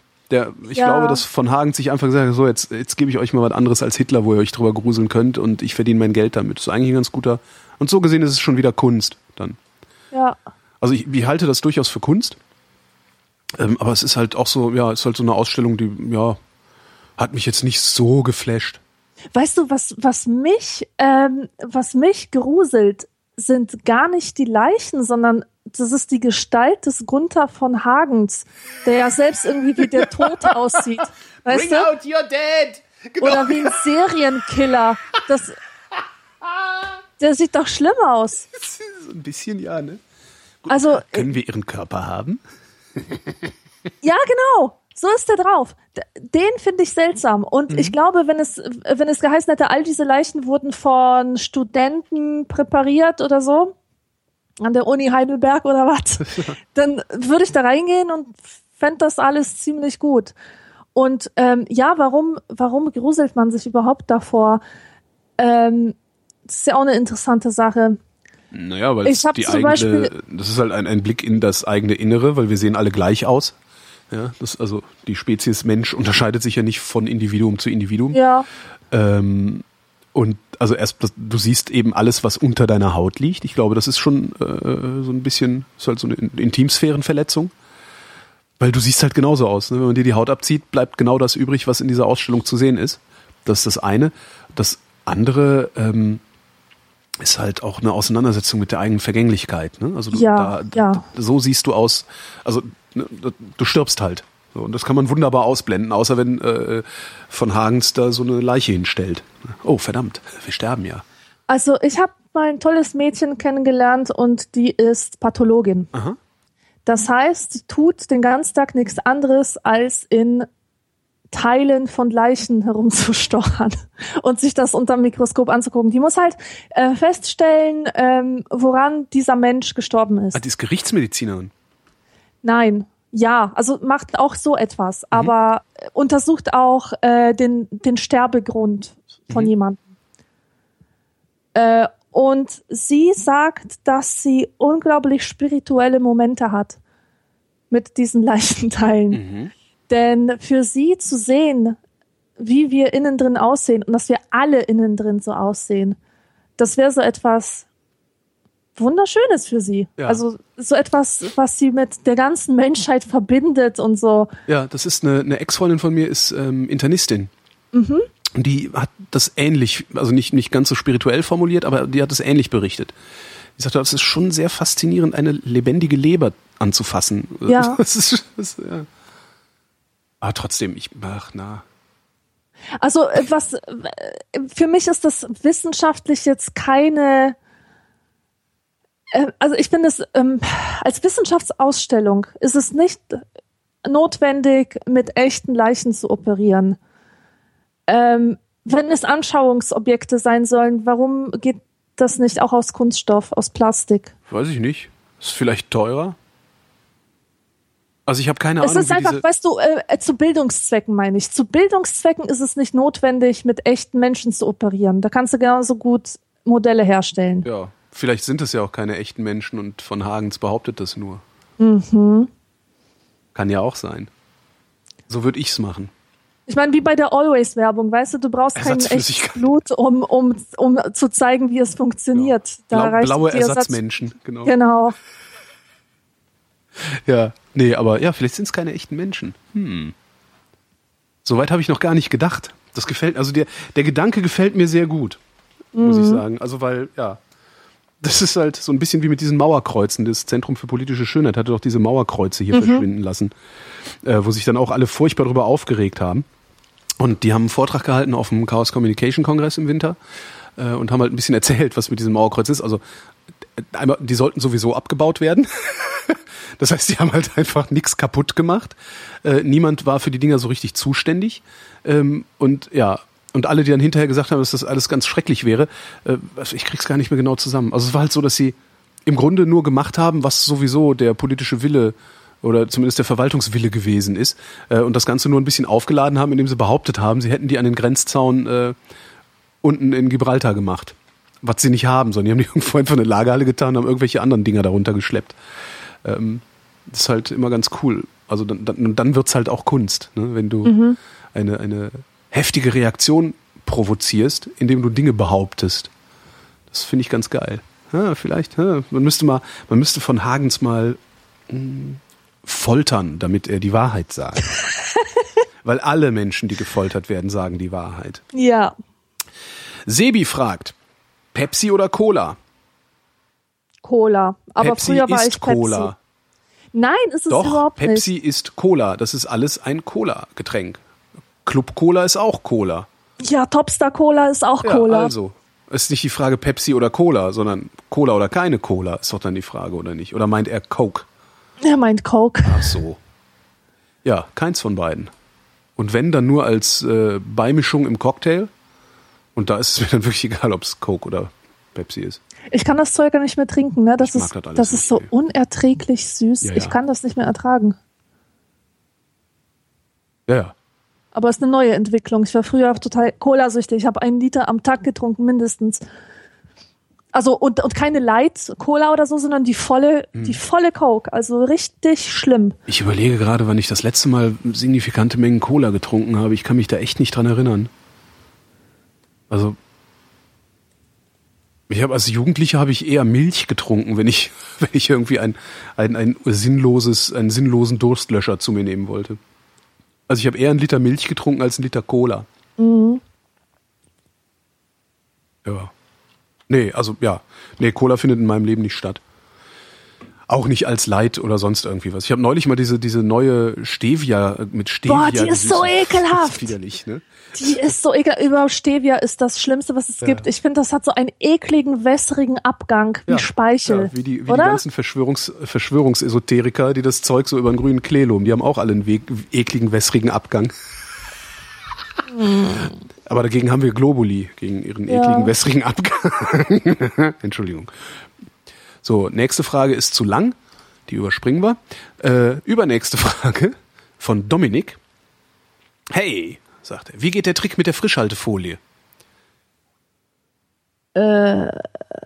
Keine Ahnung. Ist das ein Insider, der irgendwie an dich gerichtet ist Das kann so? gut sein. Ähm, Ich weiß auch nicht, wie der Trick mit der Frischhaltefolie geht. Ich habe nur irgendwann mal auf Twitter behauptet, ich wüsste, wie man Frischhaltefolie verwenden kann, ohne dass sie äh, so vernuddelt.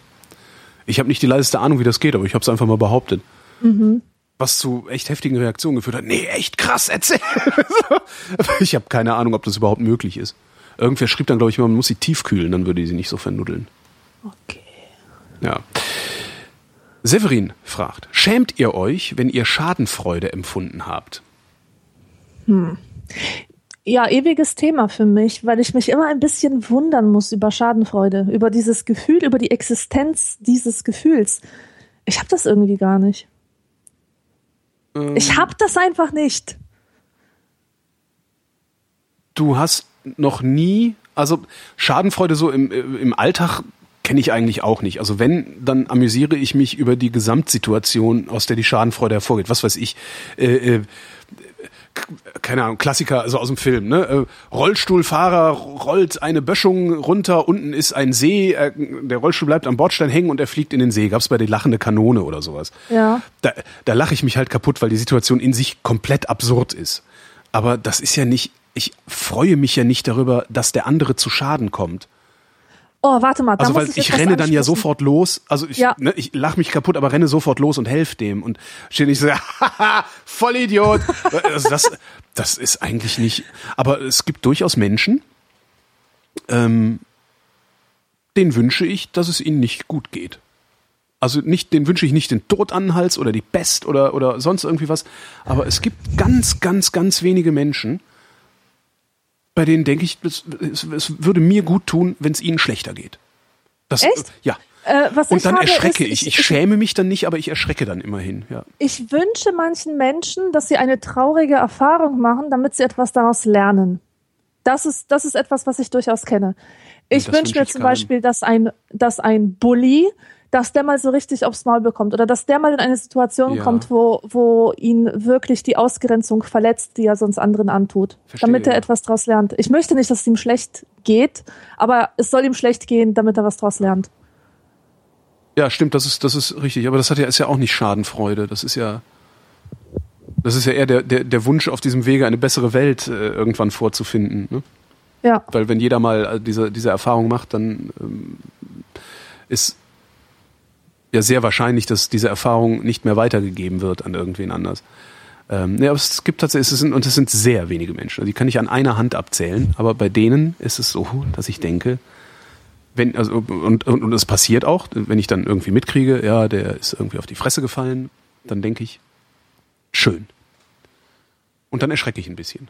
Okay. Weil eigentlich ist ja die viel größere Rache, äh, dass es mir gut geht. Ja, genau. Ist, to äh, have a good life. Was, was ich habe. Revenge. Ja, ich ja. habe ein besseres mhm. Leben als diese Leute. Ja. Ich bin auch nicht in der Lage, diese Leute nicht gelegentlich zu beobachten. Also ich kriege halt mit, was die machen. Ähm, mein Leben ist besser. Ja. Und das ist, das ist das, was mir so die, die große Genugtuung äh, verschafft. Die Frage ist, ob das nicht vielleicht sogar schon Schadenfreude ist. So ein bisschen wie mit diesem, ne, dieser äh, äh, Nationalismus und Patriotismus, weil die Nationalisten behaupten ja immer, das wäre ja, es gäbe ja irgendwie einen nach innen gerichteten Nationalismus und einen, ne, einen Ausgrenzen und einen Eingrenzen, was halt Schwachsinn ist. Äh, Nationalismus ist immer dieselbe Scheiße. Man ja. findet andere Völker beschissener als sein, als seins selbst oder man wertet sich auf, indem man andere als, als minderwertig betrachtet. Und letztendlich, wenn ich sage, mein Leben ist gut und also mein Leben ist besser als das der Leute, äh, äh, die mich so sehr enttäuscht haben, dass ich ihnen nur Schlechtes wünsche, ist ja letztendlich schon eine umgekehrte Schadenfreude. Irgendwie schon, ja, da hast du recht. Besser macht's das wahrscheinlich nicht. Also es ist auf beide, beide Stimmt, du hast vollkommen recht. Das denke ich auch über viele Leute. Da denke ich, ach Gott, ey, du kleine armselige Wurst, weißt du? Ja. Äh, genau. Und dann tun sie mir leid, ja, aber auf so eine Art, die das die mich halt. gut fühlen lässt, dass ich nicht so ein enges Hirn habe wie sie, ja, etc. Ja. ja. ja. das Aber ist es hier. nicht. Die, diese Leute, also diese, diese, ne, diese, diese, diese paar Leute von der einen Hand, ähm, die tun mir nicht leid. Das ist richtig krass. Also das ist richtig krass. Es sind drei Leute. Die tun mir nicht leid, egal ja. was mit ihnen passiert. Es ist, das ist wirklich irre. Also es ist ein wirklich ja. faszinierendes Ding. Müsste man, also ich weiß nicht, ob man darüber mal irgendwie Psychologieforschung. Ja, man müsste, was, was ich jetzt machen würde, ich würde mir angucken, was das für Leute sind äh, ja. und was sie gemeinsam haben, welche Features sie gemeinsam haben. Vielleicht sind es tatsächlich. Sie haben versucht, mich um meine Existenz zu bringen. Ach so, okay, dann kann ich es voll und ganz verstehen. Zumindest, zumindest teilweise. Natürlich nicht so, ne, die haben nicht versucht, mich umzubringen oder so, Ja, sondern sie haben versucht, deine- bestimmte, bestimmte Aspekte meines Lebens mir zu versauen. Und zwar richtig zu versauen. Ja. Und ähm, das sind aber auch die einzigen. Bei allen anderen, also mit, an, ansonsten empfinde ich durchaus Mitleid. Ähm, es ist auch nicht so, dass ich den ganzen Tag rumrenne und sage, hey, mein, ich habe ein tolles Leben und ihr nicht. Ne, ne, ne, ne, ne, ne. Das mache ich halt nicht. Ich freue mich halt jeden Morgen. Also es ist halt wirklich so, selbst, selbst in so un, unendlich stressigen Phasen wie jetzt, ähm, wo ich sehr viel Arbeit habe, äh, also wo, wo ich praktisch, ich habe keine Freizeit im Moment. Meine Freizeit ist, wenn ich mit dem Fahrrad zur Arbeit und zurückfahren kann. Das ist meine Freizeit dieser Tage. Und dann vielleicht abends noch mal anderthalb oder zwei Stunden, wo ich äh, irgendwie eine Folge von einer Serie gucke und ein Bier trinke oder sowas. Ähm, aber selbst in, selbst in solchen Phasen gibt es mindestens einmal am Tag einen Moment, wo ich denke, boah, geht's mir gut. Aber das ist dann auch tatsächlich nur für mich. Also ich mache das nicht im Vergleich zu irgendjemand anderem oder so. Was ich noch habe, was mir zu Schadenfreude einfällt, aber ich weiß nicht, ob das wirklich related ist. Äh, ich habe so ein so ein Problem, ja. Es gibt eine Sache, die bringt mich zum Ausrasten, lachtechnisch. Da kann ich nicht mehr vor Lachen und ich halte mir den Bauch und ich weine. Und zwar Ja. jedes Mal, wenn irgendwo was gesprengt wird. Ja, ja. Ohne Scheiß. Ein Kühlturm, der gesprengt wird. Ich glaube, als ich davon Videos gesehen habe, ich habe eine halbe Stunde lang vor Weinen nicht mehr gekonnt. Super. Alles, was groß ist und zu Bruch geht und Ja. einstürzt. Ich flipp vollkommen aus. Ich finde, Sprengungen auch, haben immer sowas von, Sprengungen haben immer sowas von, da hat einer gefurzt und darum bricht das Haus zusammen. Ich, so sieht Ich das immer ein nicht, bisschen also- aus. So, Rums. Ich weiß nicht, ähm, äh, ich habe das auch, ähm, wenn ein LKW in einem Tunnel stecken bleibt, weil er zu hoch ist Ja. für den Ja, Tunnel. ist und genau der so. Tunnel Ja, wird genau. aber erst in der Mitte wird der erst niedriger, weißt du? Und das konnte der LKW nicht wissen. Oder neulich in Augsburg passiert. Ein ehemaliger Tramführer ähm, musste einen Bus fahren und ist aus Versehen auf die Schienen gefahren mit diesem. Bus. Das sind solche Sachen, damit kriegst du mich. Ah, weißt ja. du? Das mit, also, den, mit den einstürzenden Gebäuden, das finde ich auch lustig. Das, wie gesagt, Ja. sieht halt immer aus wie so ein Furz. So. Ja, also für mich ist das eher so dieser Reiz. Abrissfurzbirne.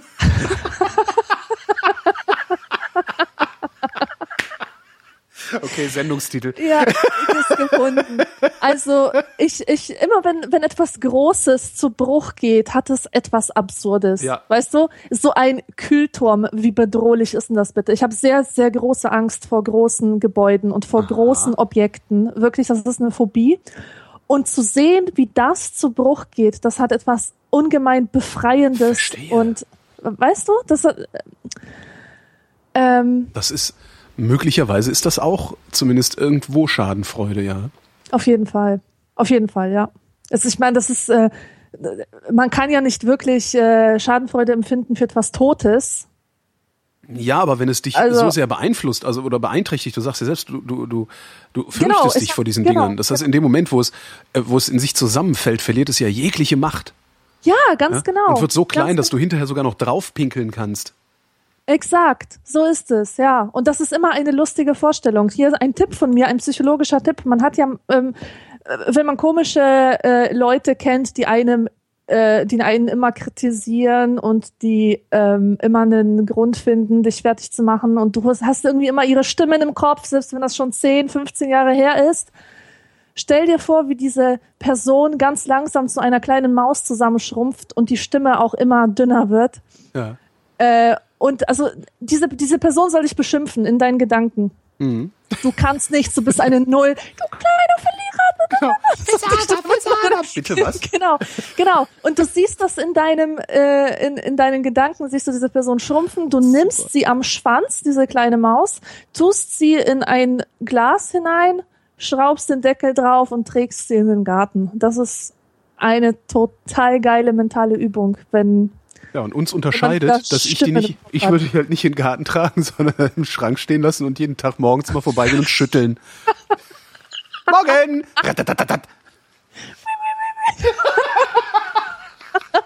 Morgen, Mausi. Tak, tak, tak. Frage von René. Die Vrindpartei ist überraschend zweitstärkste Kraft im Land. Ihr dürft euch jeder ein Ministerium aussuchen. Welches wäre das? Und was würdet ihr als erstes ändern und warum?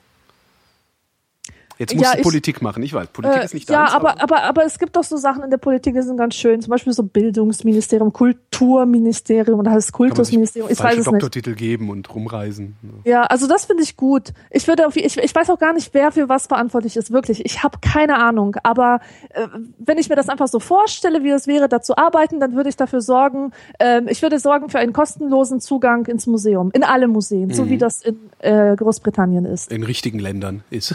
Genau. Ich würde das Finanzministerium haben wollen. Und was würdest du dann machen? ähm, dann würde ich das Geld an die anderen Ministerien verteilen und dann würde ich da mal kräftig umverteilen. Dann würde nämlich Bildung mehr Geld bekommen, Umwelt Mhm. Ah, ja. würde mehr Auch- Geld bekommen, Ja. äh, Verteidigung würde weniger Geld bekommen. Also eventuell müsste man mal gucken. Also das, das würde ich dann nochmal äh, durchrechnen, weil das auch ein großer Wirtschaftsfaktor ist, also ein großer Investitionsfaktor, Verteidigung. Ähm, ich würde äh, Verkehr mal so richtig eindampfen. Ich weiß was? Ihr wollt Auto fahren, ja, dann zahlt gefälligst Autobahnmaut. Da, da zahlt jetzt nicht mehr die Allgemeinheit, dass ihr hier irgendwie rumfahrt. Sowas würde ich machen. Das Finanzministerium finde ich so gesehen ganz interessant, weil du bist halt derjenige, der die Kohle hat. Und zwar die Kohle, die alle anderen wollen. Und da Ja. müsste jeder Einzelne, der von meinem Geld was haben wollte, genau begründen, warum das gut für alle ist. Und nicht nur gut für die Autofahrer oder nicht nur gut für weiß ich nicht wen. Das fände ich richtig geil. Ach, finde ich das cool. Ja, aber lieber wäre ich König, dann würde ich einfach ein paar Dekrete erlassen und würde ganz einfach Sachen verbieten, ratzbumm aus. Und dann käme überall ein Spaßbad hin. Aber mit so einer riesigen Rutsche. Von Kiel bis München. Nee, Yeah. scheiße. Nee, die Bayern kriegen keine Rutsche. Äh, von Kiel bis mh, Frankfurt. Gut. Augsburg, von Kiel bis Augsburg. Und eine von Augsburg bis Kiel, weil man muss ja irgendwie auch zurück. Mhm. Das wäre geil, oder? total geil. Einen halben Wie Tag in der Wasserrutsche so, yay, woohoo! Hammer. Super. Das ist mal eine Investition. Das ist so ein Bauprojekt wie die Pyramiden, die Mauer oder so. Der Jens wüsste gerne, wenn ihr entscheiden könntet, sollte die Welt lieber kleiner oder größer sein? Also mehr oder weniger zu sehen oder zu erleben, Umweltverschmutzung, kürzere oder längere Wege, Gravitation, Überbevölkerung. Gravitation. Ja, das Für ist weniger. Gravitation.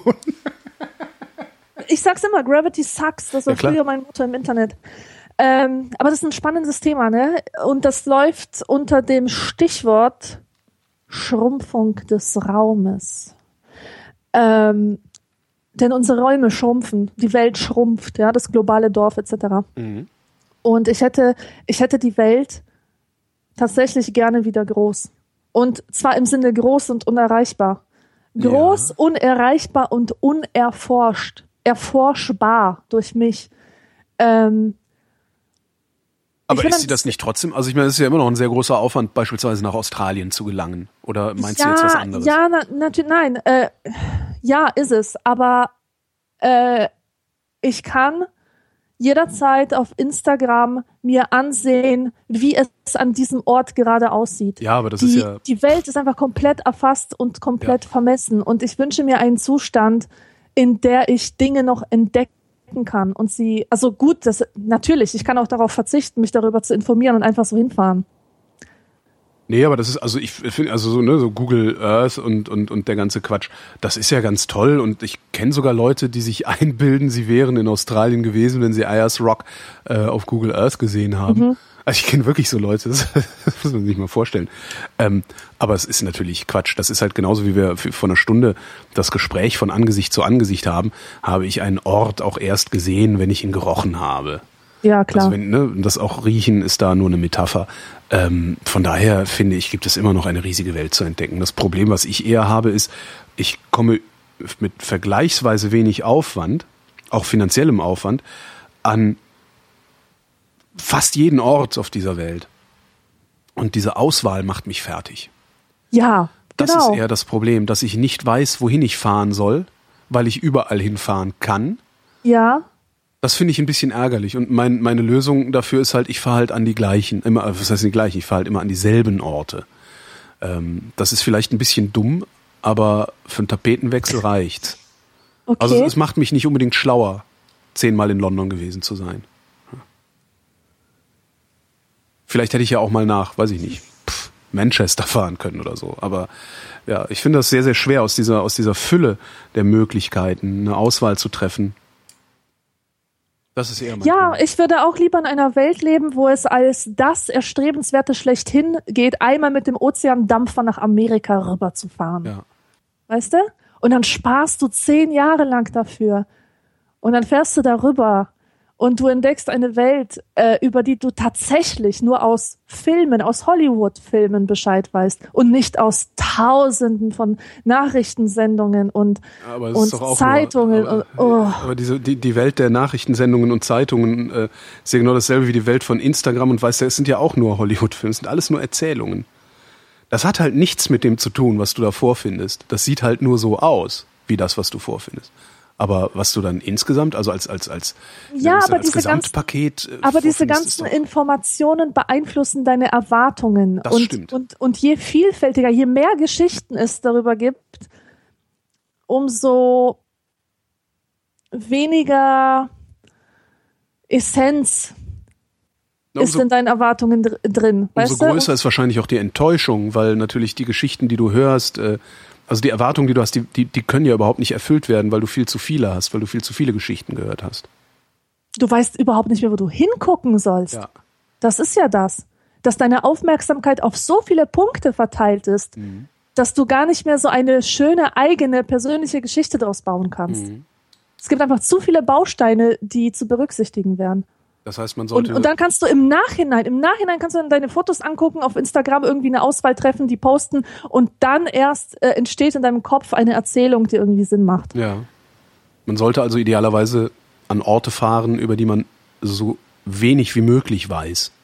Eigentlich schon, ja. Würde ich sagen, ja. Ja, ohne Scheiß. Mhm oder über die man nur mal erzählt bekommen hat auf so einer. Mhm. Also ich denke gerade dran, ich habe gerade äh, in der in der äh, Nachbearbeitung äh, eine Sendung über Kurdistan ähm, mit Enno Lenze, der häufig schon in Kurdistan war und über Kurdistan erzählt, wie da die Menschen sind, wie es da ist und und und und der auch sagt, das ist klar, kann man Urlaub machen, ist überhaupt kein Problem, äh, solange man nicht an irgendeine Front fährt. Ne? ähm, und das ist so sowas, wo ich auch die ganze Zeit schon, ist schon ein bisschen älter, liegt schon etwas länger rum, die Sendung, wo ich die ganze Zeit auch denke, ja, eigentlich willst du, eigentlich musst du da mal hinfahren. Äh, du weißt nichts darüber. Und der hat halt erzählt, nö, das ist im Grunde so ein bisschen wie bei uns. Kommst du da hin, westlich geprägt, mhm. ähm, alle sind gut drauf, keiner will Krieg, keiner will Rache, äh, die haben viel verstanden, also es ist ein sehr modernes Land und so. Und das finde ich jetzt in dem Zusammenhang ganz interessant, weil ich weiß über Kurdistan nix, außer was Enno mir erzählt hat. Ja, und das ist genau genug, also das ist genau so viel, dass ich mich dahin in Bewegung setzen wollen würde. Mhm. Das ist schon interessant. Aber stimmt, die Welt ist klar, ist eng geworden. Ja, klar, ja, erreichbar, ja. ja, ja. Aber hm, weniger Umweltverschmutzung, mehr oder weniger zu sehen oder zu erleben. Also wenn, dann, dann sollte die Welt lieber größer sein. Ja, weil dann hat sie ja. mehr, dann hat sie mehr Platz. Also auch physisch ja. oder, oder, größer. Dann hat sie, dann, dann ist mehr Platz, dann können wir mehr kaputt machen. Mhm. Ja. Tim fragt. Ich bin dieses Jahr, also 2014, Vater geworden und muss jetzt erziehen. Was ist das Wichtigste, das man einem Kind beibringen kann? Selber denken. Und wirklich, ich meine selber denken. Nicht einem alternativen Guru folgen, der behauptet, selbst zu denken und alle, die sich ihm anschließen, denken selbst, ja. Sondern eine skeptische Lebenshaltung, Ja, ähm, eine skeptische Lebenshaltung ist immer gut. Und das heißt äh, nicht, allerdings, Skeptizismus heißt nicht prinzipiell dagegen zu sein. Ja, genau. Skeptizismus heißt zu fragen, wie ist es zu dem Zustand gekommen, in dem wir uns befinden. Ähm, das heißt, wenn die Kanzlerin Alternativlosigkeit sagt, dann heißt das nicht automatisch, dass sie lügt, sondern dann kann es durchaus sein, dass es alternativlos ist, was sie gerade formuliert. Mhm. Und Skeptizismus wäre zu sagen, Frau Merkel, bitte erklären Sie mir, wie Sie dazu kommen. Dass Genau. es alternativlos Ja. ist. Das, Ja. das Tragische am Skeptizismus ist, dass äh, gefühlt 90 Prozent der Menschen glauben, Skeptizismus bedeutet, dagegen zu sein. Ähm, Genau. Grundsätzlich und, eine und andere alles Meinung. kaputt zu machen, alles kaputt zu machen, weißt Ja. du, das ist, das ist auch so ein, so ein Vorurteil. grundsätzlich eine andere Meinung zu haben als derjenige, der gerade äh, Macht ausübt oder das Megafon in der Hand hält oder oder oder. Ähm, Das, das ist ein bisschen tragisch und das hat halt tatsächlich Nein, äh, nichts mit Genau, Selbstdenken der zu tun. Skeptiker ist ein Metamensch. Ja. ja? Der, der äh, sucht sich nicht eine Position, sondern er sieht die Positionen, die es gibt. Idealerweise, genau. Und die, die Leute, die halt im Internet rumrennen und sich für, für Skeptiker halten, abgesehen von, von den äh, guten oder von den richtigen Skeptikern, äh, was weiß ich, zum Beispiel die äh, Skeptiker.de, also die Gesellschaft für wissenschaftliche Untersuchung von Parawissenschaften, die halt wirklich hingehen und sagen, Moment mal, du behauptest, du kannst fliegen, dann erklärst du uns jetzt mal, wie das geht. Ja. Ja? Ähm, die sind ja nicht laut. Laut sind ja die anderen. Laut sind ja die Verschwörungstheoretiker und, und, und weiß der Geier. Und das finde ich wirklich sehr, sehr tragisch, dass die sich für Skeptiker halten und letztendlich auch nur Ideologen sind. Ja. Das ist äh, sehr, sehr schade. Man erkennt die übrigens sehr gut daran, dass sie ähm, solche Skeptiker wie äh, die GEWUP-Skeptiker als Ideologen bezeichnen. Das ist immer ganz interessant. Wissenschaftsideologen. Das ist ganz witzig, als wäre Wissenschaft eine Ideologie. Ähm, Naja, aber teilweise wird sie auch so behandelt. nee, eigentlich nicht. Es ist halt eine Methode. Und wenn jemand kommt und diese Methode zu verbessern vermag, dann wird die, Ja, die stimmt. Die, die, ist, äh, Methode, die Methode an sich kann man nicht als ideologisch bezeichnen. Genau. Das stimmt schon. Also das, äh, äh, nee. Naja, aber was ist das Aber Wichtigste? man darf Aber die, man, man darf die Wissenschaft nicht eine Weltanschauung nennen. Man Nee, darf nicht eben, sagen, ist- meine ja. Weltanschauung ist die Wissenschaft, denn in diesem Moment bist du ein Ideologe. Richtig. Also ja, im Grunde ja. Also ja, eine wissenschaftliche Sicht auf die Welt allerdings ist wieder nicht ideologisch, sondern das ist äh, eine sehr skeptische Sicht und eine sehr sinnvolle Sicht vor allen Dingen. Weil die fragt halt, wie kommt es zu diesem Phänomen? Und das finde ich sehr wichtig, diese Frage zu stellen. Das mit dem selber Denken ist gut, ist sehr, sehr gut. Wichtig finde ich auch, nicht lügen. Also Aufrichtigkeit finde ich ein unglaublich wichtiges Ding. Echt? Ähm, ja, ja, ja. Ich finde, also ich kann zum Beispiel nicht gut lügen. Klar kann ich, ne? Äh, wenn ich zehn Minuten zu spät komme, ah, ich habe die Bahn verpasst, nicht ich habe verpennt. Das ist, das, das Ja. meine ich nicht. Aber ich will so ernsthafte Lügengebäude aufbauen und so. Ich, Mhm. äh, das ist, äh, ich finde das nicht gut, wenn jemand das kann, weil irgendwann, irgendwann wirst du halt mal dabei erwischt. Und ne, dann kommt halt, wer einmal lügt, dem glaubt man nicht. Ne? Oder die Frage, wie kann ich wissen, dass du die Wahrheit sagst, wenn ich weiß, dass du schon mal Ja. gelogen hast? Ja. Das, ja. das, das finde ich sehr, sehr wichtig, dass man, dass man, also sowas und, und ich würde das auch, äh, auch richtig, richtig von falsch zu unterscheiden. Also wenn ich mir jetzt so gerade diese Griechenland-Krise angucke, ähm, ich verstehe das alles nicht. Ja, ich bin nicht, nicht ökonomisch, also ich habe nicht genug Daten, um mir da eine Meinung zu bilden, äh, so richtig.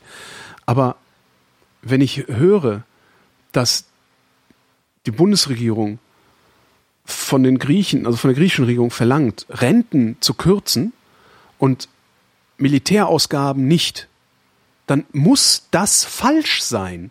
Ich, das ist mit keinem meiner, selbst, selbst in, in, in mein, an meinen reaktionärsten Tagen, selbst wenn ich, weißt du, ich, ich bin wirklich weit davon entfernt, irgendwie so ein linker Utopist und weiß der Geier was zu sein.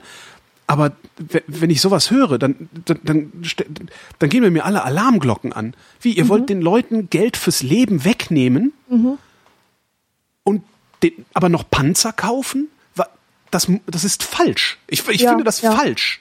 Und mir kann, ich kann mir nicht vorstellen, dass mir irgendjemand auch nur ansatzweise erklären kann, warum ausgerechnet das richtig sein sollte, den Menschen Geld für Essen wegzunehmen und gleichzeitig Panzer zu kaufen. Ja. Das, das ist nicht äh, äh, so und das ich finde sowas müssen Kinder das muss in Kinder äh, ganz tief rein und ganz früh also so ein, Genau. so ein sehr sehr sehr sehr äh, äh, äh, guten moralischen Kompass Einfach Genau, so, und das, würde ich ich- subsumieren unter dem Begriff Mitgefühl. Und Mitgefühl hat sehr viel mit Skepsis zu tun. Skepsis hat sehr viel zu tun mit sich hineinversetzen in ein anderes System, das nicht das meine ist. Ähm, selber denken und Mitgefühl sehr gut genau, das Sehr sind so gut. die wichtigsten Sachen, die man Sehr, einem sehr schön, Kind ja. mitgeben kann. ja ansonsten wirst du nämlich wie Angela Merkel oder Wolfgang Schäuble die haben exakt gar kein Mitgefühl Ja, Das finde ich auch faszinierend, dass, dass der gesamte deutsche Bundestag kein Mitgefühl zu haben scheint, bis auf vielleicht zehn Leute, die irgendwie nie gehört oder gesehen werden. Ich verstehe nicht, dass sich dass sich nicht im, im Deutschen Bundestag Fraktionsdisziplin hin oder her, dass sich da nicht eine, eine, eine Bewegung formiert, die sagt, Kinders, das kann man nicht machen. Die Aber Leute Menschen haben keine, keine Kranken, die haben keine ärztliche Versorgung mehr. Die haben nichts zu fressen mehr. Die haben überhaupt nichts mehr. Das kann man nicht machen. Das, das geht nicht. Das Weißt du, das doch, Problem ist, dass Menschen, die Mitgefühl haben, nicht Politiker werden Ja. können. Die halten das nicht aus. ja. Das ist ja das Tragische. Unfassbar. Das ist Ja. mir, das, mir ist das unbegreiflich. Alle, alle ökonomischen Eckdaten und irgendwas mal außen vor gelassen. Ich behaupte, Europa ist reich genug, um jedem, der hier lebt, eine ärztliche Versorgung und ein Dach über dem Kopf und was zu fressen zu garantieren. Das können wir und wir tun es nicht. Und das ist falsch. Es nicht zu tun ist falsch. Und da, da lasse ich auch, also ich da lasse ich auch nicht mit mir diskutieren. Ja klar kannst du und sagen, na ja, aber Investition in den Verteidigungshaushalt, das ist ja eine Investition in die Zukunft, weil die Armee ja auch Arbeitsplätze, bla bla. bla. Scheißegal. Scheißegal. Solange da einer Hunger hat, ist mir scheißegal, ob äh, Kraus Maffei Wegmann einen Panzer mehr baut oder nicht. Wenn die nämlich einen Panzer weniger bauen, hat der Typ, der den Panzer in Deutschland gebaut hätte, noch lange keinen Hunger und kann immer noch zum Arzt gehen. Und Entschuldigung, ich fange an, mich aufzuregen. Aber das Mitgefühl, ja, sehr gut. Warum weiß ich nicht, dass das Mitgefühl heißt? Weil das auch so ein Wort ist, das man nicht mehr hören mag, oder? Das Findest ist so du? ein Wort, das oft missbraucht wird, finde ich. Mitgefühl, ja, ja, weil es dann verknüpft ist mit äh, Gutmensch Ja, genau. und den Tatsachen nicht ins Auge sehen wollen und überhaupt eine sehr, sehr, sehr hinderliche Eigenschaft auf Karriereleitern. Ja. Mitgefühl. Ja, stimmt. Sehr hinderlich. Ske äh, Skeptizismus und Mitgefühl, sehr schön. So, kommen wir zu erfreulicheren Sachen als Mitgefühl. Der Robert schreibt, Elvis wäre heute 650 Jahre alt geworden. In den Medien werden ja gerne Jubiläen berühmter Leute gefeiert. Da waren Anführungszeichen. Zum Beispiel Charlie Chaplin wäre heute 120 geworden oder vor 40 Jahren ist Politiker XY gestorben oder so. Mal werden ein paar Tage lang Dokus oder Filme der betreffenden Person gesendet, ein andermal handelt es sich nur um eine informelle Anmerkung in den Tagesnachrichten. Wie lange glaubt ihr, wird sich das fortsetzen? Denn mit jeder weiteren Generation nimmt der Bezug zu Personen aus der Vergangenheit ja unweigerlich ab. Oder wird durch neue Personen ersetzt. Oder heißt es tatsächlich irgendwann in den Nachrichten, heute vor 600 Jahren ist Elvis Presley gestorben? Wunderbare Frage. Ich liebe diese Frage. Ich möchte einen Preis verleihen an den Menschen, der diese Frage gestellt hat. Finde ich super. In 600 Wirklich. Jahren wird es eine sehr Ähm, berühmte Rockband geben, die NSDAP heißt übrigens. So, das wird dann Genghis so das neue, die neue Ja, ist Genghis Khan. Mittelalterwelle. In So. 600 Jahren wird den äh, äh, weltweiten Gesangskontest äh, eine Band gewinnen, die heißt NSDAP. Ja, ohne das ist, Scheiß. Genghis Khan war das, auch ein schlechter. Äh, Ja. Das ist, Ja, genau. Also, was, äh, das ist eine Frage, warum ich die so gut finde, ist, dass, dass sie mich selbst beschäftigt, schon seit Wochen. echt? Ja, äh, weil die Sache ist nämlich die. Ich habe neulich wieder vor jungen Menschen gelesen und das war im Rahmen von so einem von Erwachsenen erdachten Literaturfestival für die jungen Leute. Ja. Also nicht so was Albernes wie dieses Ding in Klagenfurt, sondern was Richtiges? Nein, nein, nee, wirklich für, für Kinder und Jugendliche war Okay. das, ja. Und mir hat sehr gut der Flyer gefallen, den sie dafür gebastelt hatten. Ähm, das Ganze hieß Pop, Poetry und Palaver. Aber die, also es ist wirklich eine sehr, sehr ansprechende grafische Gestaltung. Aber du hast richtig gemerkt, dass das nur Leute gemacht haben konnten, die über 50 sind und die es echt Genau. gut meinten. Und zu jungen Menschen, und die haben und da junge so Menschen ihre, als Kids bezeichnen. ja, genau. Und die haben aber ihre eigenen Jugendhelden auf den Flyer gemacht. Also ich habe die Flyer vom letzten Jahr auch gesehen. Das heißt, da war Jimi Hendrix drauf, Ja. da war Bob Marley drauf. Also all, all die Sachen, mit denen sich ältere Menschen total identifizieren, die sie assoziieren mit Jugend, mit Jungsein, mit ähm, mit ihren eigenen Idealen einfach. Aber das sind alles Leute, die dürften, ähm, die sagen den jungen Leuten von heute gar nichts mehr. Gut, vielleicht wissen sie, dass das, dass das Figuren sind, die irgendeinen ikonischen Wert haben, Mhm. weil sie immer wieder irgendwo auftauchen als Poster bei der Tante oder so, ja. Aber die haben dazu nicht denselben Draht wie wir Ja. oder unsere Eltern. Und ich finde das unglaublich interessant, wie man sich selber, wie lange man sich selber in dieser Illusion ahlt, dass diese Menschen wie Elvis und Marilyn, dass die ewig sind. Das Ja. sind so die ewigen Götter, die immer bleiben werden, die immer da sein werden, die immer in unserem kulturellen Gedächtnis verhaftet sein werden. Nein, werden sie nicht. Und im Übrigen sind sie da noch gar nicht so lange drin, Ja. wenn man sich das mal überlegt. So die 50er, 60er Jahre, so lange ist das gar nicht her. Stimmt. Und irgendwann ist das weg. Ja, Noch ein paar Generationen, dann ist es komplett weg. ja, wer interessiert sich denn noch für Marilyn Monroe? Also das ist, äh, ja. Ist halt, Ja, ich, aber äh, Ja, gut, aber du bist halt auch weg. ja, Warum interessierst du dich für Marilyn Monroe? weil sie, weil sie für mich, äh, das ist aus Subkulturgründen einfach. Das, äh, weißt du, das ist einfach so eine Nostalgie für äh, vermeintlich echte Stars, die äh, Sehnsucht nach einer Zeit, wo Stars noch Stars waren und aussahen wie Götter. Warum sahen sie so aus? Wegen der Schwarz-Weiß-Fotografie. Ja. Die gibt der Haut diesen marmorhaften äh, Widerschein. So. Und ähm, Kannst du Pickel haben, die siehst, die sieht man nicht. Ja. ja, genau. Und äh, man idealisiert das so, das steht so für die gute alte Zeit, die man selbst halt nicht erlebt hat, aber die irgendwie so ästhetisch einheitlich war, dass man sich darin harmonisch fühlt. Und ähm, und auch, äh, man hat ja so das Gefühl, dass man in so einer Zeit von Eintagsfliegen äh, lebt, was so Stars und Prominenz angeht. Also äh, dieses, ich weiß nicht, was sind denn die Leitfiguren unserer Zeit? Dougie- Miley Dougie Cyrus? B. Really? Ducky B und äh, äh, vergessen, wie diese anderen YouTube-Jungs heißen. Justin Bieber? Justin Bieber Lake. Really? Ja, das ist doch, das kann doch nicht sein. Ähm, es gibt keine Vorbilder mehr, es gibt keine Posterboys mehr. Ja. Wer wird der neue, wer wird der neue Che Guevara? Vielleicht Edward Snowden. Vielleicht. Yanis Varoufakis. Vielleicht. Wir werden sehen. Wobei die alle nicht so viel Menschen auf dem Gewissen haben wie Che Guevara. Ja. Ja, das ist auch Ist noch ja eine auch, Sache. auch interessant, Ja. ne? Ja. Ah, ja, und äh, warum mich Aber das so stimmt, der beschäftigt, ist einfach, ich, ich merke, wenn ich vor diesen jungen Menschen lese, muss ich jeden Satz eigentlich darauf überprüfen, wie viele Gegenstände drin sind oder Sachen oder Phänomene erwähnt werden, die diese Leute nicht mehr kennen. Ja. Und das ist immer wieder ein Schlag ins Gesicht oder, oder, oder ein, ein Schubs ins kalte Wasser, besser gesagt, weil es einem klar macht, erstens, man ist verdammt alt geworden oder man ist älter geworden. Und, und zweitens, ähm, die eigenen Selbstverständlichkeiten lösen sich auf. Ähm, ich hatte das Gefühl, ich bin ja 1981 geboren und ich bin aufgewachsen mit der Illusion, dass die Weltgeschichte alles für mich vorbereitet hat.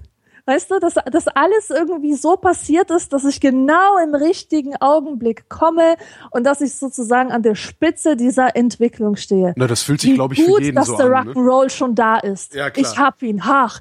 Und der Punk war auch schon da. Yeah, er ist für mich da zum Embracen. Ja. Ja. Ähm, und ich hätte nie gedacht, dass sich das irgendwann mal ändern würde, dass das Gefühl, jung zu sein oder jugendlich zu sein oder auf der Spitze der Entwicklung zu stehen, dass das jemals schwinden würde. Aber es schwindet bei mir. Absolut.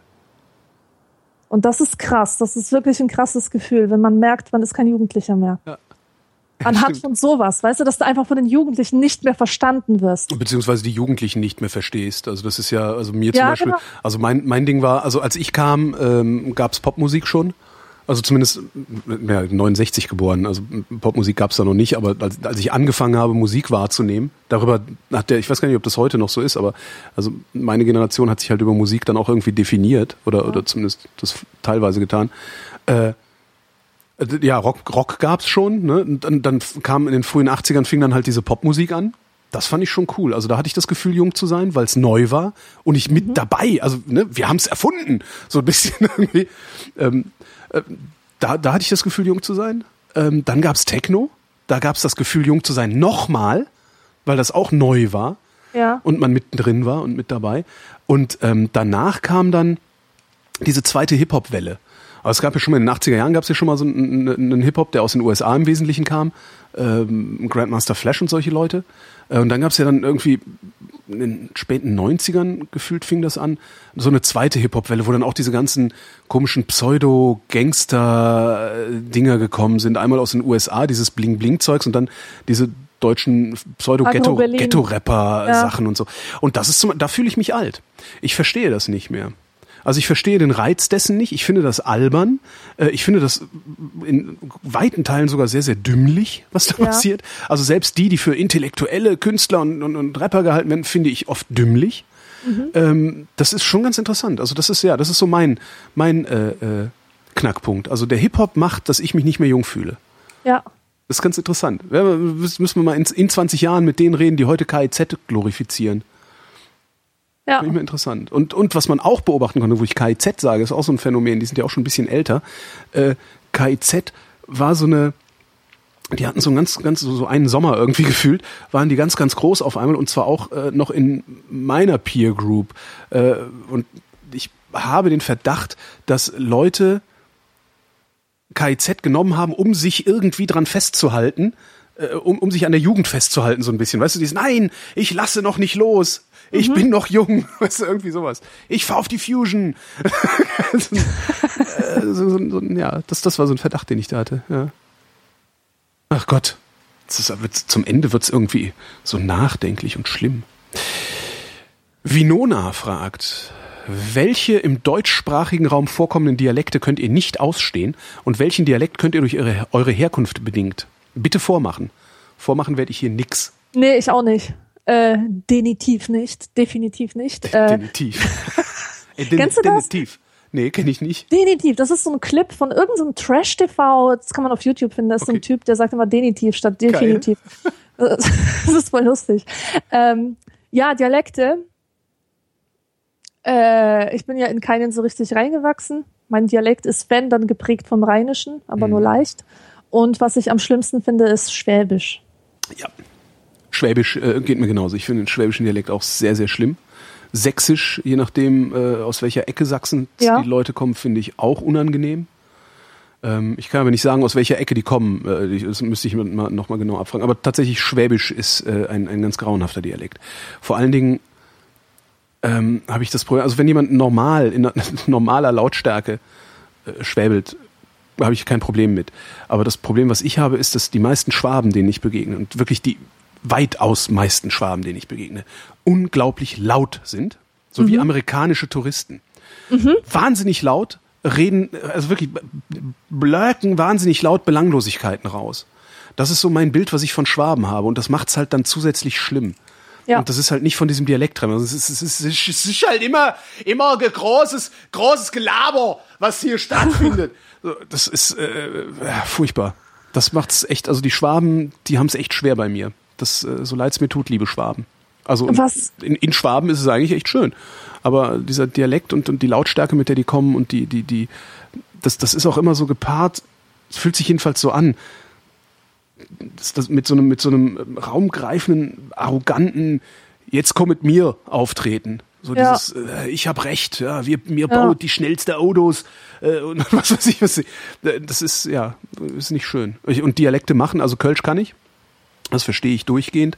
Ähm, wenn ich lang genug unter Kölsch sprechenden Leuten bin, kann ich das auch widersprechen.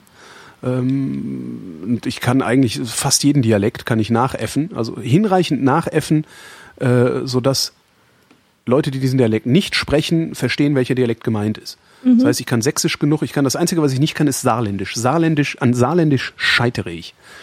Und ich liebe Saarländisch. Ich finde diesen Dialekt toll. Ich weiß nicht warum, ich mag den aber ich kann ihn nicht. Ich bin nicht in der Lage, Saarländisch nachzu nachzumachen. Und das regt mich auf. Ich kann sogar Pseudorussisch reden, wenn es sein muss. Mhm. Ich weiß, ich kann alle möglichen Fremdsprachen nachäffen. Ich muss sie zehn Minuten hören, dann kann ich Sätze bilden, die äh, noch nicht mal echte Worte enthalten, aber so klingen, als wäre ich Russe. Mhm. Äh, oder Finne, was weiß ich. Aber Saarländisch? Nee. Das ist eigentlich ein guter Grund, dem Saarland den Krieg zu erklären. Hier Leute aus dem Osten, mhm. äh, ich weiß nicht, wie das heißt, äh, was die da machen.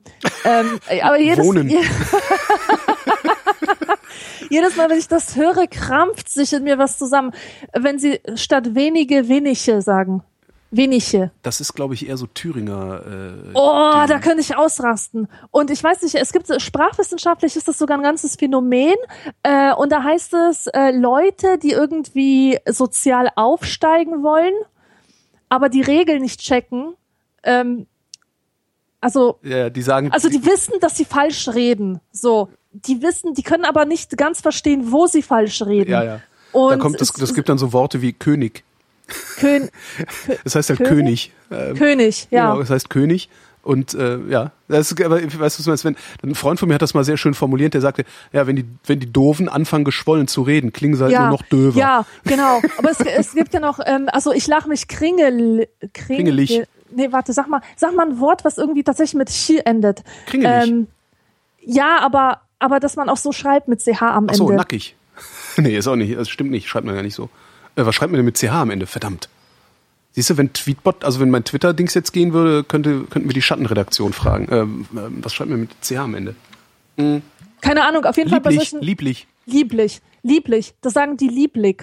Ja, das lieblich. passiert. Das kennt weil ja, sie das irgendwie, genau. Weil sie irgendwie denken, dass jedes Mal äh, wo sie CH sagen, es falsch ist und ja. es eigentlich G sein müsste. Und, und bei den Ausnahmen, die Ausnahmen checken sie dann nicht ja, mehr. Ja, richtig. Und es ist meistens richtig CH zu sagen, wo ein IG am Ende steht. Oder es ist fast ja. immer. Das heißt halt König. Ja. Ja, und es gibt dann so sprachwissenschaftliches Wort dafür. Das, das wüsste ich gerne. Ich habe es hm. nämlich vergessen. Vielleicht ich weiß auch. es jemand von den Hörern. Wahrscheinlich wird es aber eher eine Diskussion darüber geben, wer denn hier überhaupt bestimmt, wie König ausgesprochen wird. ja? ja. Was soll denn das, dieser ganze Norm, äh, äh, äh, normative, wie nennt man das, feudal-normative Tralala-Ismus. Mhm. Ja. Terence fragt, Terence Hill schreibt uns ja gelegentlich, warum Krieg? Ja, warum nicht, ne? Ja, weil wir können. ähm, weil wir einander die Butter auf dem Brot nicht gönnen. Und weil wir nicht verstehen, dass wir alle gleich sind und weil, gleiche Bedürfnisse haben. Genau, weil wir uns einbilden, dass eine Landesgrenze irgendeine ethnische Grenze machen kann, ähm, weil, ach Gott, weil wir den militärisch-industriellen Komplex haben, der will Geld verdienen.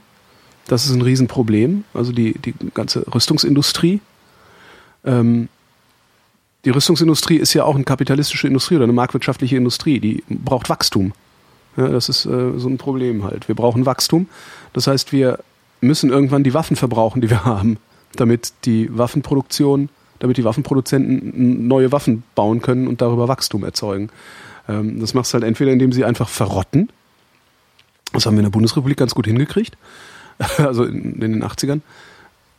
Äh, oder du machst es halt, indem du Krieg führst. Naja, und dann gibt's halt genug Interessen. Es gibt halt genug national, nationale oder nationalistische Interessen, die äh, dadurch gewahrt werden können, dass man anderen Völkern auf die Fresse haut. Das hat ja Horst Köhler, unser, unser Bundespräsident, unser ehemaliger, mal ganz gut formuliert, dass er sagte, äh, natürlich ist die Bundeswehr dazu da, Handelswege zu sichern. Ne, wir sind ein Land, das äh, auf Handelswege angewiesen ist, also nehmen wir unsere Armee, um die zu sichern. Und wenn das bedeutet, dass wir Krieg führen müssen, müssen wir halt Krieg führen. Hauptsache, wir müssen nichts abgeben. So wie bei Griechenland. Mhm. Und um Regierungen zu stürzen, wie bei Griechenland. Ich glaube, da gibt es ganz viele Antworten drauf. Und letztendlich ist es halt einfach nur, weil wir, weiß ich nicht, weil wir uns selbst aufwerten wollen, indem wir andere abwerten. Und im Zweifelsfall dann halt, indem wir gegen sie in der Armee losschicken oder gegen sie im Fußball gewinnen oder gegen sie boxen oder oder mhm. oder. Letztendlich geht es immer nur um, um, um, um Abgrenzung beziehungsweise Aufwertung. Ja. ja. Bah, das zieht einen ja runter. Paul fragt, kennt ihr das NDR-Format Sieben Tage? Und wenn ja, was haltet ihr davon? Kennst du das? Nö, ich auch ich nicht. nicht. Kenn ich auch nicht, nie gesehen. Nächste Frage. Ach, das war einfach. Morgen fragt eine Frage an dich. Warum bin ich zu Beginn jeder Vrindheit der Meinung, dass Alexandra aus Frankfurt zugeschaltet wird? War da mal was oder bin ich so doof? Der ist so doof. Ich wurde nie aus Frankfurt zugeschaltet. Morgen ist doof. Morgen ist doof. Wieso Martin, denkt er denn das? Keine Ahnung. Ja, Vielleicht, weil okay. ich mal äh, vier Jahre in Frankfurt gewohnt gearbeitet habe. Irgendwie so ein Knick im Hirn. Mhm. Martin fragt, was haltet ihr von Sunday Assemblies als Alternative zum Gottesdienst? Holgi fragt, was? Was? Ja, äh, Sunday Assemblies. Was ist das denn? so Sonntagsversammlung oder was? Und das hat welchen? Also eine Gemeindeversammlung ohne religiösen Hintergrund oder was wäre das dann? Ich habe keine Ahnung. Ich Müsste ich es Aber eine recherchieren. Gemeindeversammlung ohne religiösen Hintergrund finde ich, ziemlich- finde ich ziemlich cool. Ich auch. Also Ich auch, Es ist halt die Frage, wie die, Gemeinde, wie die Gemeindegröße ist. Also cool wäre halt, wenn Ja. irgendjemand sagen würde, okay, äh, alle, die in einer bestimmten Gegend wohnen, haben halt hier so ein Clubhaus und ihr trefft euch gefälligst jeden Sonntag um elf für eine Stunde. Ich will aber nicht, ja, trot- du kommst halt trotzdem. What? Hier, pass auf, ich habe es gerade gegoogelt. Ja. Hier steht neue Atheistenbewegung, die Gemeinde der Gottlosen. Singen, reden über den Tod, beisammen sein. Es ist wie ein Gottesdienst, nur ohne Gott. In Großbritannien und in den USA sind sie schon längst populär. Jetzt hat auch Deutschland seine ersten Sunday Assemblies. Okay. Also die Ersatzreligion derer, die einfach nicht ohne Religion sein können. Ja, die das, die das Ritual Ding gut finden, was. So, ich nee, vollkommen in Ordnung finde. Ich meine, also Ja, aber ich fänd's albern. kann Also, dem nichts das- nee. abgewinnen, aber es gibt Leute, die mögen dieses Ritualzeug. Ja, sollen sie machen. Warum nicht, ne? Ich war jetzt eher auf sowas wie Gemeindeversammlung im Sinne von, also, und da sind dann alle, die da wohnen, kommen halt regelmäßig zusammen und dann findet da ein Austausch statt. Ja, Und das könnte, glaube ich, auch so, so Gemeinden gut tun. Und zwar nicht Gemeinden im, im, im religiösen Sinne, sondern Gemeinden im, ja, wir wohnen alle in einer Siedlung oder sowas. Das fände ich, glaube ich, ganz gut, wenn es sowas institutionalisiert und irgendwie verpflichtend gäbe, weil die meisten gehen dann ja doch nicht hin, weil sie ausschlafen wollen. Ne? Ja. Aber da, nee, ach Mann. Das mit diesen Ritualen weiß ich nicht. Da habe ich andere. Ich weiß nicht welche, aber ich habe andere. Frage von Simone. Ihr kommt von einer Reise mit circa 1000 tollen Urlaubsfotos zurück. Nun habt ihr Freunde oder Familie eingeladen, die sich die Bilder anschauen wollen. Wie bereitet ihr die Bilder auf, sodass nicht jeder nach dem 200. Foto eingeschlafen ist? Strenge Auswahl der besten 100 Fotos, nur Abschnitte zeigen oder Präsentation mit Collagen? Ich Also ma- mach, ich mach sowas gar nicht. Nicht? Nö.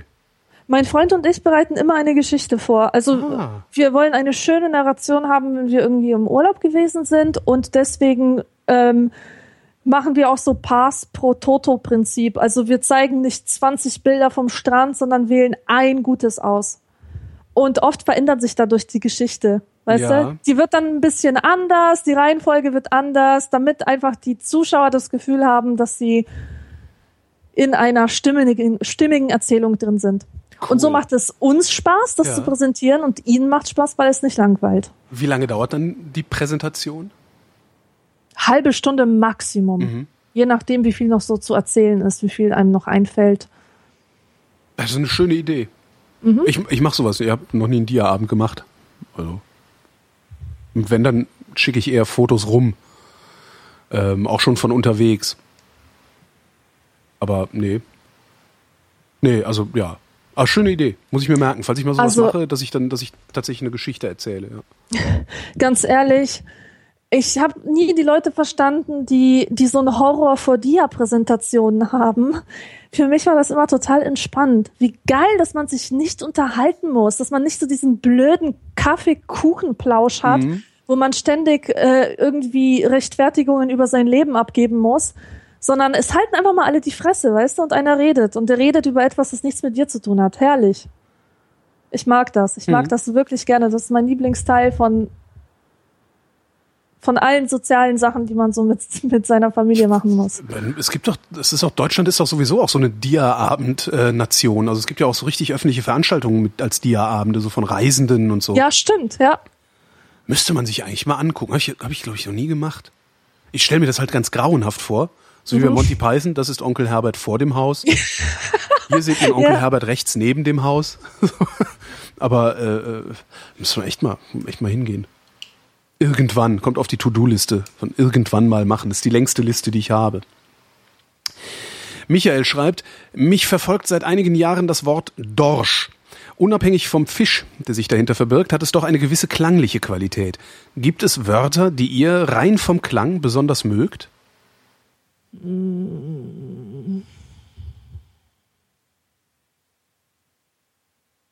Ich überlege Oh auch Gott, ich, ich bin Boing. überfordert. Boing finde ich lustig. Also alles, was Ja. so mit so OI, also diese, wie heißt das? Diphthong ist das, glaube ich, ein, ein, oder? Wie heißt es? OI? Ich weiß nicht, Ich weiß nur es zwei. Konsonanten, Vokale hintereinander. Zwei Vokale hintereinander. Also alles, wo so Boing oder so, also sowas finde ich immer ganz lustig. Ich ich mag finde zwei Wörter, in Vokale hintereinander Aggression, lustig. Äh, mitschwingt. Ich mag zum Beispiel das Wort Spack und Spasti. Das mag Spast ich gut, das richtig gerne, wirklich. Ja. Weil ich sage dieses Wort und meine Aggression ist weg. Das explodiert, ja, so ein explosionsartiges Wort. Ja, ich finde halt schön, wenn so, Ja, alles, was so Oi macht. Ich weiß nicht warum. Zäune. Stimmt, das, ich mag das. Also Boing. Euter. Alles, was in irgendeiner Form an Boing erinnert. Okay. Euter, Euter Boing. Euter mit OI. Antideutsche Euter-Fraktion Ja. mit UI. Ähm, Frage von Georg. Meine Eltern sind von der alternativen Medizin überzeugt. So Quatsch wie Tapes, Ozontherapie, Hand auflegen und natürlich lassen sie sich auch nicht impfen und geben dafür auch schon mal 300 Euro im Monat aus. Fürs Nicht-Impfen muss man jetzt bezahlen? Ist ja auch krass. Jetzt zur eigentlichen Frage. Wie kann ich Sie davon überzeugen, dass das alles Schwachsinn ist? Auslachen kann ich Sie ja schlecht. Hör mal, Junge, hörst du die Vrindheit regelmäßig? Das haben wir schon oft genug drüber geredet. Außerdem Aber kannst du sie wirklich. auslachen. ja. Haha, kannst du sagen. Naja, aber ansonsten, wenn ich das jetzt ernsthaft beantworten soll, ganz schnell, äh, ich empfehle ja zuhören, ja. Ähm, also wenn, wenn man mit Menschen zu tun hat, die einem etwas bedeuten, ist Zuhören das A und O. Ja. Ähm, Predigen bringt nichts. Man kann die Leute, man kann den Leuten nur Clues geben. Und wenn sie daraus selbst etwas ableiten, ist die Bekehrung erfolgreich. Und nur dann. Und äh, vor allem ge- geht es darum, äh, herauszufinden, was für ein Bedürfnis hinter diesen Spinnereien steckt. Denn wie ich schon mal sagte, in einer Vrindheit sogar, ähm, hinter dem Bedürfnis, sich nicht impfen zu lassen, steckt vielleicht ein tieferes Bedürfnis nach Reinheit, nach, nach, nach purem Erleben von irgendwas, ja. Und wahrscheinlich gibt es etwas, was dieses Bedürfnis stillen kann, ohne esoterisch und falsch zu sein. Ja. Ja, viele Menschen umgeben sich mit Scheiß, weil sie keine bessere Alternative haben, um ihr Bedürfnis zu stillen. Und da gilt es wirklich genau hinzuhören und zu schauen, was steckt denn wirklich dahinter? Was braucht dieser Mensch? Und wie kann ich es ihm geben, so dass er sich nicht heftet an, an irgendwelche Gurus und falschen Versprechen? Kommen wir zu unserer vorletzten Frage, die finde ich sehr hübsch. Die ist von Andreas und er fragt, an welchem Tag wurde diese Frage abgeschickt? Es ist der 10. November 2014 gewesen.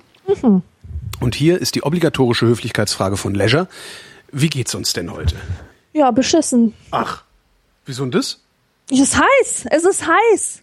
Und ich habe gerade den Ventilator angemacht und ich weiß nicht, ob man den hört. Keine Ahnung. in der Aufnahme auf jeden Fall bringt er jetzt Kühlung. Aber gerade habe ich mit dir gesprochen, zwei Stunden lang, und ich habe mich gefühlt, als hätte ich Fieber, weil es einfach so heiß ist. Ah, ich dachte, weil ich dich so hot mache. Nein.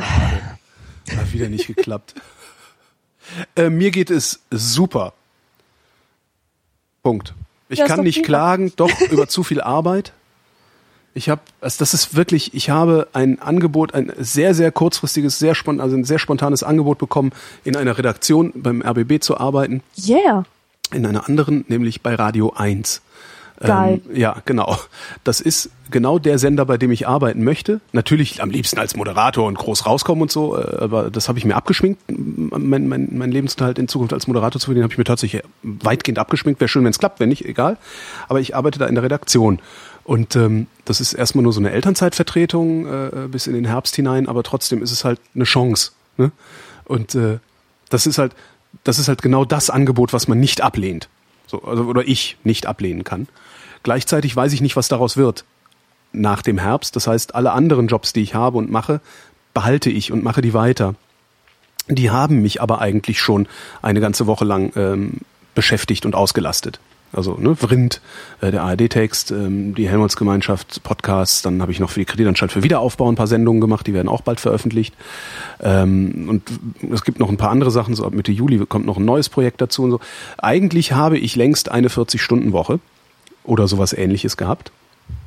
Ähm, und habe jetzt noch äh, ja, im Grunde alle Tage, die ich frei hatte, also ich hatte ja immer Montag, Mittwoch, Freitag keine festen Termine, da habe ich halt meine Produktionen gemacht und geschnitten und gemischt und so.